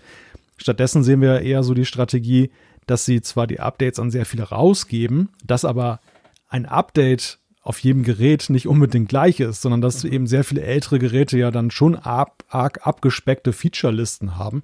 Ja, logisch, das, klar. Das Gute ist, dass eben aber der Unterbau immer auf dem neuesten Stand mhm. ist und, und ja. aktualisiert ist. Und das ist ja schon sehr viel wert. Ja, das stimmt. Das war, war vielleicht eben auch clever, genau da quasi die. Ich, ich erinnere mich, dass früher die Updates, also das ist aber wirklich schon länger her, nicht die letzten zwei, drei, vier, aber da war es wirklich so, entweder du hattest das Update und dann war es mehr oder weniger volle Funktionalität oder du hattest es eben nicht und dann warst du draußen. Und jetzt ist es genau wie du sagst. Also oft hast du den Unterbau, hast du immer, aber viele Funktionen fehlen dann halt tatsächlich und das ist unterschiedlich je nach Gerätekategorie oder je nach Gerätealter, das du nutzt. Und ich glaube, der Weg ist wahrscheinlich tatsächlich der cleverere, als quasi die Leute komplett rauszuschmeißen. Ja. Gut, lass uns zu den Zuschriften unserer Hörerschaft kommen. Einverstanden? Genau. So, dann fang doch mal an. Ich muss hier gerade noch. Ich habe ja viel zu wenig Bildschirm. Das ist ja Wahnsinn. ich vergaß, ich vergaß. Ich habe immer ja. Angst, dass ich dann den falschen Tab zumache und dann ist unsere Verbindung weg oder so. Oh Gott, nein, dann. Weißt du, ich, zu Hause habe ich einen Meter Unterschied zwischen dem einen Tab, wo unser Studio Link, die Software läuft, die uns zusammenschaltet, und dem Audition-Programm, was quasi meinen Stream hier, also meine Spur aufzeichnet. Jetzt ist das nur Millimeter voneinander entfernt. Darum bin ich da ein bisschen, aber ich bin inzwischen auch bereit. Also entweder du dachte, oder ich, du kannst sagen. Ich dachte, du sagst es, dass du dir extra ein Auto chartern musst, um von der linken Seite deines Bildschirms zur rechten zu fahren. Ja, ich habe ein ganz schnelles Auto dafür. Nein, so schlimm ist es nicht, aber Nein. es ist natürlich ungewohnt, so auf einem 13 Zoll Mäusebildschirm ich, zu arbeiten. Ich habe das Feedback aber parat. Es geht um ein Thema, wo wir tatsächlich viele Zuschriften zu bekommen haben. Und eine steht jetzt stellvertretend für viele, die wir bekommen mhm. haben. Es geht um das Thema Windows 11 auf dem M1 Mac. Da haben wir beim letzten Mal drüber gesprochen und unter anderem der Holger aus Hannover hat uns dazu geschrieben, nämlich der Frage, warum Microsoft das nicht macht. Und er schreibt, ich glaube, ihr habt eins ganz vergessen. Rosetta emuliert die Intel CPU ziemlich gut. Ich bin mir sicher, dass das nicht ohne Intel-Lizenzen geht. Ich glaube nicht, dass Microsoft ein Rosetta-Äquivalent ähnlich gut hinbekommt. Aufgrund der viel länger währenden Abwärtskompatibilität von Programmen ist es viel komplexer für Microsoft, so etwas zu bauen. Rosetta läuft unter macOS so gut, dass man es vergisst, dass es nötig ist. Ich frage, was nutzt ein Windows 11 auf dem M1 ohne die ganzen Programme? Da es für Intel unternehmenskritisch ist, wird auch Intel alles daran setzen, mit der Verweigerung von Lizenzen so etwas zu verhindern. Auch werden die großen PC-Hersteller wie HP, Lenovo, Dell, solange es geht, am alten Geschäftsmodell festhalten. Ich gebe euch natürlich recht, ein Windows 11 auf ARM ist der erste Schritt, ein Emulator für alte Software dann aber auch der nächste, um einen CPU-Schwenk auf eine andere Architektur umzusetzen. Beides muss Microsoft mit ganzem Herzen wollen und ich ergänze noch aus anderen Zuschriften, dass aber tatsächlich und das ist nicht so ganz groß proklamiert worden, man jetzt auf dem M1 Mac schon Windows 11 wohl lauffähig haben kann. Genau, also das ist ein wichtiger Punkt, da haben uns ganz viele von euch darauf aufmerksam gemacht. Vielen herzlichen Dank, auch auf Twitter, aber auch bei uns per Feedback. Ähm, man kann, wenn ihr euch Parallel Parallels auf dem ähm, M1 installiert, dann könnt ihr dort Windows auswählen und dann wird tatsächlich auch automatisch die Windows für ARM-Version installiert. Also die Grundaussage, dass man das ja gar nicht kann, die ist falsch. Was aber hier der Holger uns natürlich eigentlich genau auch erklärt, und darum passt das so gut zusammen mit den Zuschriften von euch, auch von den anderen, du kriegst Windows 11 drauf. Schön und gut. Aber die Programme, weil genau das ist der Punkt Windows 11 für ARM hat nicht um, also hat schon so einen Kompatibilitätsmodus, aber nicht Rosetta, wie wir es auf Mac kennen, sondern es ist, wenn du dann Windows-Apps aus dem Windows Store installierst, dann können die irgendwie, dort ist sowas eingebaut, dann kriegst du die zum Laufen. Aber nur, wenn sie über den Windows Store kommen. Du kannst ja dann eben nicht auf einer Windows 11 für ARM-Version irgendwo was runterladen auf irgendeiner Webseite, ein Programm und das dann starten, weil da funktioniert es, glaube ich, eben nicht. Also ich glaube, Rosetta, also Rosetta natürlich sowieso, das ist ja auf dem Mac, aber sowas ähnliches hat zwar Microsoft im Petto, aber ich glaube, ich habe da auch schon drüber gelesen, da ging es um Surface X, das ist ja Microsofts eigene, eigener ARM-Rechner, wenn man so will. Der hat einen Qualcomm-Chip drin, da läuft natürlich Windows 10, äh, beziehungsweise er hat eben 10 jetzt noch für ARM drauf, aber ich habe da gelesen, da gab es einige ähm, Kompatibilitätsprobleme auch. Und das ist ja so ein bisschen der Punkt, wo Apple, sagen wir mal, vorgemacht hat, wie es funktionieren könnte. Jetzt ist natürlich die Frage, liegt das daran, dass der M1-Chip, und das frage ich mich immer wieder, seit ich dieses MacBook Air hier habe, von dem ich ja so begeistert bin, läuft diese ganze Emulationsgeschichte nur drum so gut, weil der M1 einfach so unglaublich viel Power hat. Sprich, beim Windows 10 Surface X Teil ist alles so wahnsinnig langsam und stürzt ab und funktioniert nicht richtig, weil der Chip zu wenig Power hat? Oder ist es eher so, dass einfach Apple diese Rosetta so clever gemacht hat, dass es drum so gut läuft? Was hast du? Ich weiß es nicht. Weißt du, ich kenne mich da zu wenig aus. Ich bin auch nicht Programmierer. Hm. Aber ich oder ist eine Kombination aus beidem. Das könnte es natürlich auch sein. Schwer zu sagen, ja. Ja, das Coole ist ja wirklich beim M1, dass, dass, du kennst es ja, du arbeitest ja eigentlich schon länger mit dem M1, du hast ja deinen Mac Mini, an dem du wirklich viel arbeitest. Mein Mac Mini, da arbeite ich nicht so viel dran, weil ich dann doch den großen Screen vom iMac Pro lieber mag. Aber seit ich dieses MacBook Air hier auch aufgesetzt habe für die Ferien und alles, ich gucke jetzt hier auf mein Dock und ich habe eins, zwei, drei, vier, fünf, sechs Programme laufen. Und ich kann dir gar nicht sagen, welche sind denn native, also quasi schon für ARM, also der Chrome-Browser sicher, das weiß ich. Aber sonst und welche eben nicht. Adobe Audition zum Beispiel ist doch garantiert noch nicht übersetzt. Adobe braucht ja immer zwölf Jahre für sowas. Studio Link wahrscheinlich auch nicht, aber es läuft perfekt. Also man merkt nichts davon. Ja, vielleicht ist es gar nicht so sehr nur eine Frage der Power, natürlich auch, aber eben auch der, der Tatsache, dass Apple eben, weil sie für sich selber ihre Hardware entwickeln, ganz andere Möglichkeiten haben, genau solche Bereiche dann in der mhm. Entwicklung direkt anzusprechen. Also vielleicht steckt, kann man sozusagen das Machine Learning, was da drin steckt, diese unglaubliche Power, die wir ja gesehen haben in den Specs, ja auch zweckentfremden in Anführungszeichen dafür, dass die Emulation von Software auf x86-Basis noch besser läuft. Was mhm. anders wäre, wenn Apple zum Beispiel so einen Prozessor von außen einkauft, also einen Generalisten sozusagen mhm. sich einbaut, der natürlich dann eben ja, vielleicht ein bisschen Spezifika der Mac-Plattform dann bedient, aber grundsätzlich erstmal eigentlich für alle möglichen Rechner konzipiert ist und dementsprechend dann nicht jetzt auf Sonderbedürfnisse von Apple vor allem Wert legt. Ja, ja, guter Punkt. Das, das könnte genau der Punkt sein. Gut, dann lass uns noch ein nächstes Feedback reinnehmen vom Dennis. Und auch das steht absolut stellvertretend für ganz viel Feedback, das wir von euch bekommen haben. Und zwar geht es um die springende Safari-URL-Leiste in iOS und iPadOS 15. Er schreibt, ich nehme an, es liegt daran, dass die Tastatur ja direkt nach dem Tab aufpoppt. Da es diese nur von unten und nicht von oben gibt, muss die URL-Leiste ja nach oben springen. Man hätte es maximal so machen können, dass die URL-Leiste dann direkt über der aufgepoppten Tastatur steht. Ansonsten würde die Tastatur die URL-Leiste ja verdecken. Wir haben uns ja darüber geärgert, aber auf die Idee, dass es vielleicht gar nicht anders geht, sind wir, glaube ja. ich, nicht gekommen, oder? Total naheliegend, wenn man das jetzt hört, ja. Wir haben wirklich einiges Feedback bekommen von euch auf verschiedenen Kanälen genau darum. Es ging ja darum, Safari hat ja neu die Leiste unten, was ja gerade die Einhandbedienung auf dem iPhone viel einfacher macht. Sobald du aber natürlich anfängst, Sachen zu tippen auf der Tastatur, springt sie nach oben.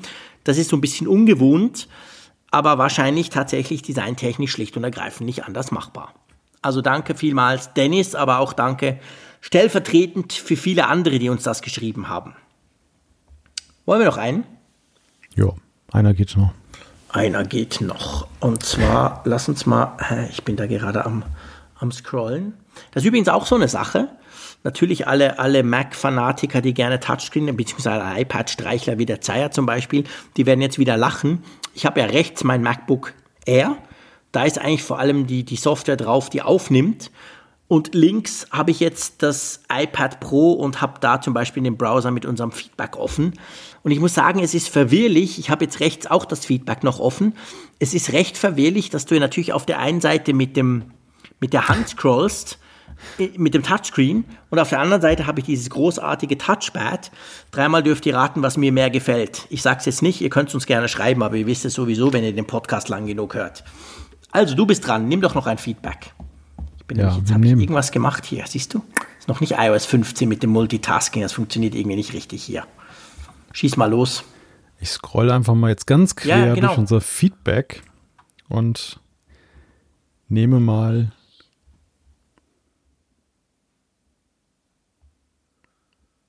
Das ist hier eine schöne alte Zuschrift. Was heißt alt? Aus dem letzten Jahr, aber mhm. diesmal nicht in die Sendung geschafft hat und jetzt hier reinkommt, und zwar von dem Stefan, der hatte uns seinerzeit geschrieben zum Thema Analysten und eure Meinung zum Wahrheitsgehalt. Er schreibt, ich habe heute eine News über den Analysten Ming-Chi Kuo gelesen. Laut dem im Jahr 2022 ARM-CPUs in MacBooks verbaut werden sollen samt Face ID. Jetzt informiere ich mich nicht so häufig über Spekulationen, aber es kam mir doch sehr vertraut vor. Tatsächlich sagt Ming-Chi Kuo seit 2015 fast regelmäßig, dass Apple in ein bis zwei Jahren auf ARM-CPUs umsattelt. Andere behaupten das seit 2011, wie Charlie de Merian von Semi-Accurate. Das hat für mich etwas von, wenn ich es oft genug wiederhole, wird es irgendwann wahr. Wo ihr hier den besseren Überblick habt. Ist das wirklich so schlimm? Habt ihr einen Überblick, wie viele Leaks, Prophezeiungen wahr wurden? Das ist eine interessante Frage. Also ich meine, das hm. Thema AM-Prozessoren können wir jetzt einen Haken dran machen, aber ähm, weitgehend. Aber das ist doch schon ganz interessant, diese Frage. Leaks sind ja immer mal wieder Thema am Apfelfunk mhm. und in anderen Apple-Medien sowieso. Wie ist eigentlich die Quote? Hm. Gute Frage. Also ich meine, ich, ich, es gibt garantiert irgendwo im Netz so eine Aufstellung der einzelnen Leakers und dann wie gut die Quote ist. Dass ja auch der John Prosser ab und zu daneben liegt, haben wir ja letztes Jahr gerade festgestellt. Bei den großen Leaks hat er ein paar Mal ganz richtig publikumswirksam quasi daneben gehauen auch. Ähm, ich glaube, das Problem ist, man muss so ein bisschen unterscheiden. Also der Minchi Quo, das ist ja jemand, den haben wir auch dieses Jahr wieder einige Male natürlich hier in den News gehabt quasi. Das ist ja einer, der so ganz nah an der Zuliefererkette in Taiwan und, und in China quasi sitzt. Wohingegen der John Prosser ja, ähm, klar, die sagen natürlich auch alle, sie haben tolle Connections und so, aber sage ich mal, vielleicht näher am Apple Hauptquartier dran ist. Und ich glaube, da, da ergeben sich auch gewisse Unterschiede. Also gerade so die Zuliefererkette, man muss ja wissen, wenn ja Apple so ein iPhone 13 bringt, jetzt im Herbst, dann ist es ja nicht so, dass die erst im Februar ein paar Sachen bestellen und dann mal so im Mai gucken, wie sie zusammenklöppeln und dann wird das dann in China gebaut. Das sind ja zum Teil gigantisch lange Vorlaufzeiten. Und ich glaube, viele dieser Leaks kommen aus diesen Ideen und sind im Prinzip zwar relativ zutreffend, aber gerade der der, die zeitliche Einordnung und was dazwischen noch alles passiert, die fehlt natürlich diesen Leaks, so dass es manchmal völlig schräg rüberkommt. Man denkt, ja, aber Moment mal, da ist ja jetzt nichts passiert. Und im Nachgang, zwei, drei Jahre später, stellst du fest, ja gut, aber im Prinzip damals haben gewisse Zulieferer das und das schon geliefert. Man konnte nur noch nichts damit anfangen. Also so falsch.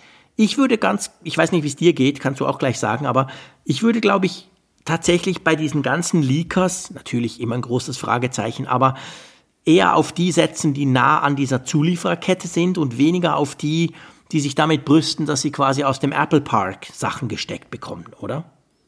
Ja, ja, das ist sicherlich so eine Stoßrichtung. Ich habe hier mal eine Seite aufgerufen, appletrack.com. Die mhm. führen tatsächlich ein Register, wo sie eben gucken, wer hat wie viele Gerüchte in die Welt gesetzt und Ach, cool. von diesen Gerüchten, wie viele waren da richtig. Also sehen wir zum Beispiel Mark Gurman, der mhm. ja mittlerweile bei Bloomberg ist, ist der hat so ein ja, 89,1% Score und, und ist auch mit 402 Gerüchten mit Abstand, zumindest laut dieser Liste, derjenige, der am meisten auch rausgehauen hat. Das Krass. ist natürlich schon ein ziemlich guter Rekord, kann man sagen. Das, also sowohl was jetzt die Anzahl, aber es gibt natürlich auch ein paar, die haben nur zwei Gerüchte jemals rausgehauen und hatten 100 Prozent. Aber das muss man natürlich dann anders bewerten, als wenn du jetzt 402 Sachen geleakt hast und äh, davon waren dann 90 Prozent, also eigentlich 9 von 10 dann richtig. Gut, stimmt, stimmt. Und äh, unser Freund Prosser zum Beispiel, der liegt hier aktuell bei 74,2 Prozent und hat auch nur, ja, ein bisschen mehr als ein Viertel dessen an Gerüchten rausgehauen, was zum Beispiel German. Ming Chi Quo hat 142 Rumors und liegt hier bei, weil der ist dann ein bisschen niedriger, Platz 10, 75 Prozent richtig. Also ich glaube, am Ende ist es auch so immer eine, eine Abwägung, man muss ja erstmal sehen, wer ist denn eigentlich an diesen Gerüchten neben den Leuten, die sie gerne lesen mögen, interessiert. Das sind Aha, ja vor allem auch stimmt. die Medien, die damit Klicks äh, generieren. Und die Klar. müssen sich natürlich fragen, was ist mir wichtiger? Der gute Ruf, dann geht es natürlich um die, darum, da möglichst akkurat zu sein.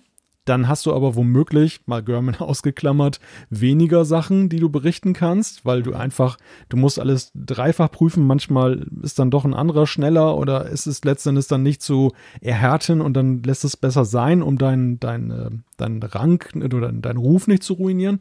Oder bist du ein Medium, das eher so unterwegs ist nach dem Motto, und das, dafür gibt es ja auch Nutzerschaften, mir ist eigentlich egal, auch wenn 25% falsch sind. Ich will einfach jedes Gerücht gerne ja, hören. Genau. Ja, genau. Da, zum Beispiel hier ich sehe gerade Economic Daily News, die sehen wir auch immer wieder mal mhm, so bei den stimmt. Rumors. Äh, die haben gerade mal 38,6% richtig. Das ist total wenig. Ja, genau. ja, ein Drittel, also nach dem Motto, auch ein blindes Huhn äh, findet mal ein Korn. Mhm. Ähm, das das äh, ist dann halt ja, für denjenigen, der, der das dann eben liebt, alles zu wissen, aber dem es egal ist, ob es richtig ist. Und mhm. ich glaube, in dieser Balance, dann, das muss man eben sehen, das sind so diese Berechnungen, die eben dann auf Seiten der Publizierenden sind und auf der anderen Seite aber eben ja auch dann unterschiedliche Nutzerschaften sind, die, und es gibt ja nicht zu vergessen auch diejenigen, die sagen, ich will gar nichts von dem ganzen Kram hören. Ja, ja, natürlich, klar. Also es gibt ja auch viele immer wieder, die sich total enttäuscht zeigen, dass es diese Leaks überhaupt gibt. Vor allem dann, wenn sie so einigermaßen zutreffend waren, die uns dann auch schreiben und sagen, so ein Mist, früher habe ich mich noch auf Keynotes gefreut.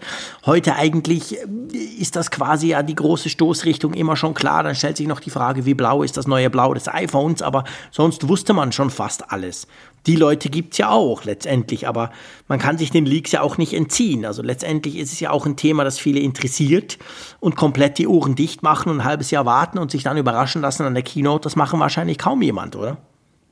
Ja, ja das glaube ich auch. Also, das kann man ja gar nicht. Man, man kann sich dem Ganzen ja eigentlich nicht so richtig entziehen, oder? Also ich denke, wer, wer sich für Apple News interessiert und ähm, auf Strecke gibt es ja auch nicht ständig was zu berichten. Wir sehen ja schon, dass ja eben auch viele Publikationen eben auch sehr, sehr stark davon leben, dass sie eben diese Strecken überwinden, indem dann halt dann schon mal ein wenig vorausgeschaut wird, spekuliert wird teilweise, aber eben auch vor allem natürlich Gerüchte dann eben in die Welt gesetzt werden, ähm, aus dem, was man gehört hat, aus irgendwelchen Quellen. Mhm. Und ähm, andernfalls wäre, wäre das wahrscheinlich sehr viel übersichtlicher, das Nachrichtenangebot. Ja, definitiv. Wir könnten viel mehr über Ferien diskutieren zum Beispiel oh. oder über Rasenmäher oder über andere Dinge, ah. die uns so interessieren, wenn wir nicht immer diese blöden Gerüchte quasi kommentieren müssten, oder? ja, mal schauen. Nächste Woche, haben, mein Lieber. Hm? Haben, wir eigentlich die, haben wir eigentlich die neue Frage der Woche gestellt? Fällt mir gerade ein. Ähm, du bist großartig, mein Freund. Nein, natürlich nicht. Wir sind knallhart rübergesprungen zu den Zuschriften unserer Hörer. Und wir müssen noch eine Frage stellen. Du hast ganz, ganz recht. Wir wissen zwar natürlich, dass ganz viele von euch automatisch am Donnerstag in der Nacht quasi ganz früh äh, mal gucken, was da für eine, für, eine, für eine Frage ist und die dann auch beantworten. In der App, es gibt ja in der Funkgeräte-App, kann man ja da mitmachen bei unserer Umfrage der Woche. Aber ja, wir müssten die Frage noch stellen. Magst du? Genau, die Frage lautet, lädst du dein iPhone per MagSafe? Und da gibt es die Antwortoption ja, nein, plane ich aber, nein und besitze kein MagSafe-fähiges iPhone. Genau, also wir gehen nochmal zurück zu MagSafe quasi, das wir am Anfang im Podcast diskutiert hatten, was sich da eben eventuell, da sind wir auch wieder bei Gerüchten, passt ganz gut, was sich da ja eventuell verändern soll. Ähm, was ich mich gerade frage, so am Ende dieser Sendung, Meinst du, wir hatten ja jetzt doch relativ viel, zwar nur kleine News, aber doch eigentlich viel Feedback haben wir immer, aber es, es, es, es läuft wieder einiges. Es gibt ja wieder einiges, obwohl doch eigentlich normalerweise so Mitte Juli ist ja schon so ein bisschen tote Zeit, bevor dann die Gerüchte zum neuen iPhone sich so richtig befeuern. Meinst du nächste Woche, wo ich ja noch Ferien habe, ich bin dann immer noch an der Nordsee, sprich es halt immer noch hier von meiner Seite, aber ähm, meinst du, wir haben da Zeit über Ferien zu diskutieren? Schauen wir mal. Oder werden wir da die neue iOS Beta 15 Beta 3 besprechen, die der Malte sich auf sein neues iPhone geknallt hat?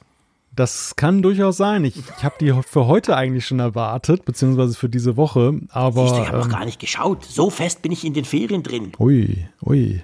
Ich habe ja kein, kein Gerät. Na, ich kann ja gar nicht schauen. Ich hätte es höchstens bei Twitter bemerken können.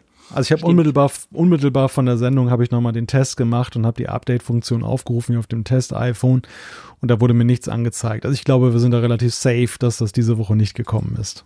Okay, mal gucken. Vielleicht kommt es ja noch. Es ist ja von uns gesehen erst Mittwochabend, kann ja auch am Donnerstag oder am Freitag noch kommen. Haben wir alles schon erlebt. Werden wir mal schauen. Der Malte wird es dann ausprobieren. Ich bin quasi außen vor. Aber ich würde sagen, wir beenden mal langsam diese Sendung. Ich hoffe, dass äh, bei der nächsten Sendung keine irgendwie unvorhergesehenen Geräusche bei mir hier wieder passieren. Immerhin, der Strom ist noch da. Ich sehe immer noch Schiffe draußen vorbeifahren. Also offensichtlich hat sich dahingehend nichts geändert.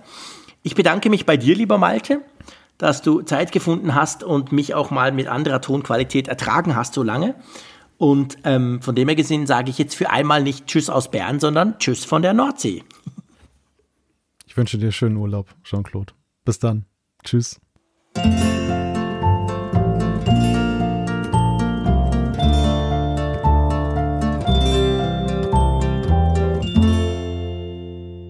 Immer auf Empfang mit Funkgerät, der App zum Apfelfunk.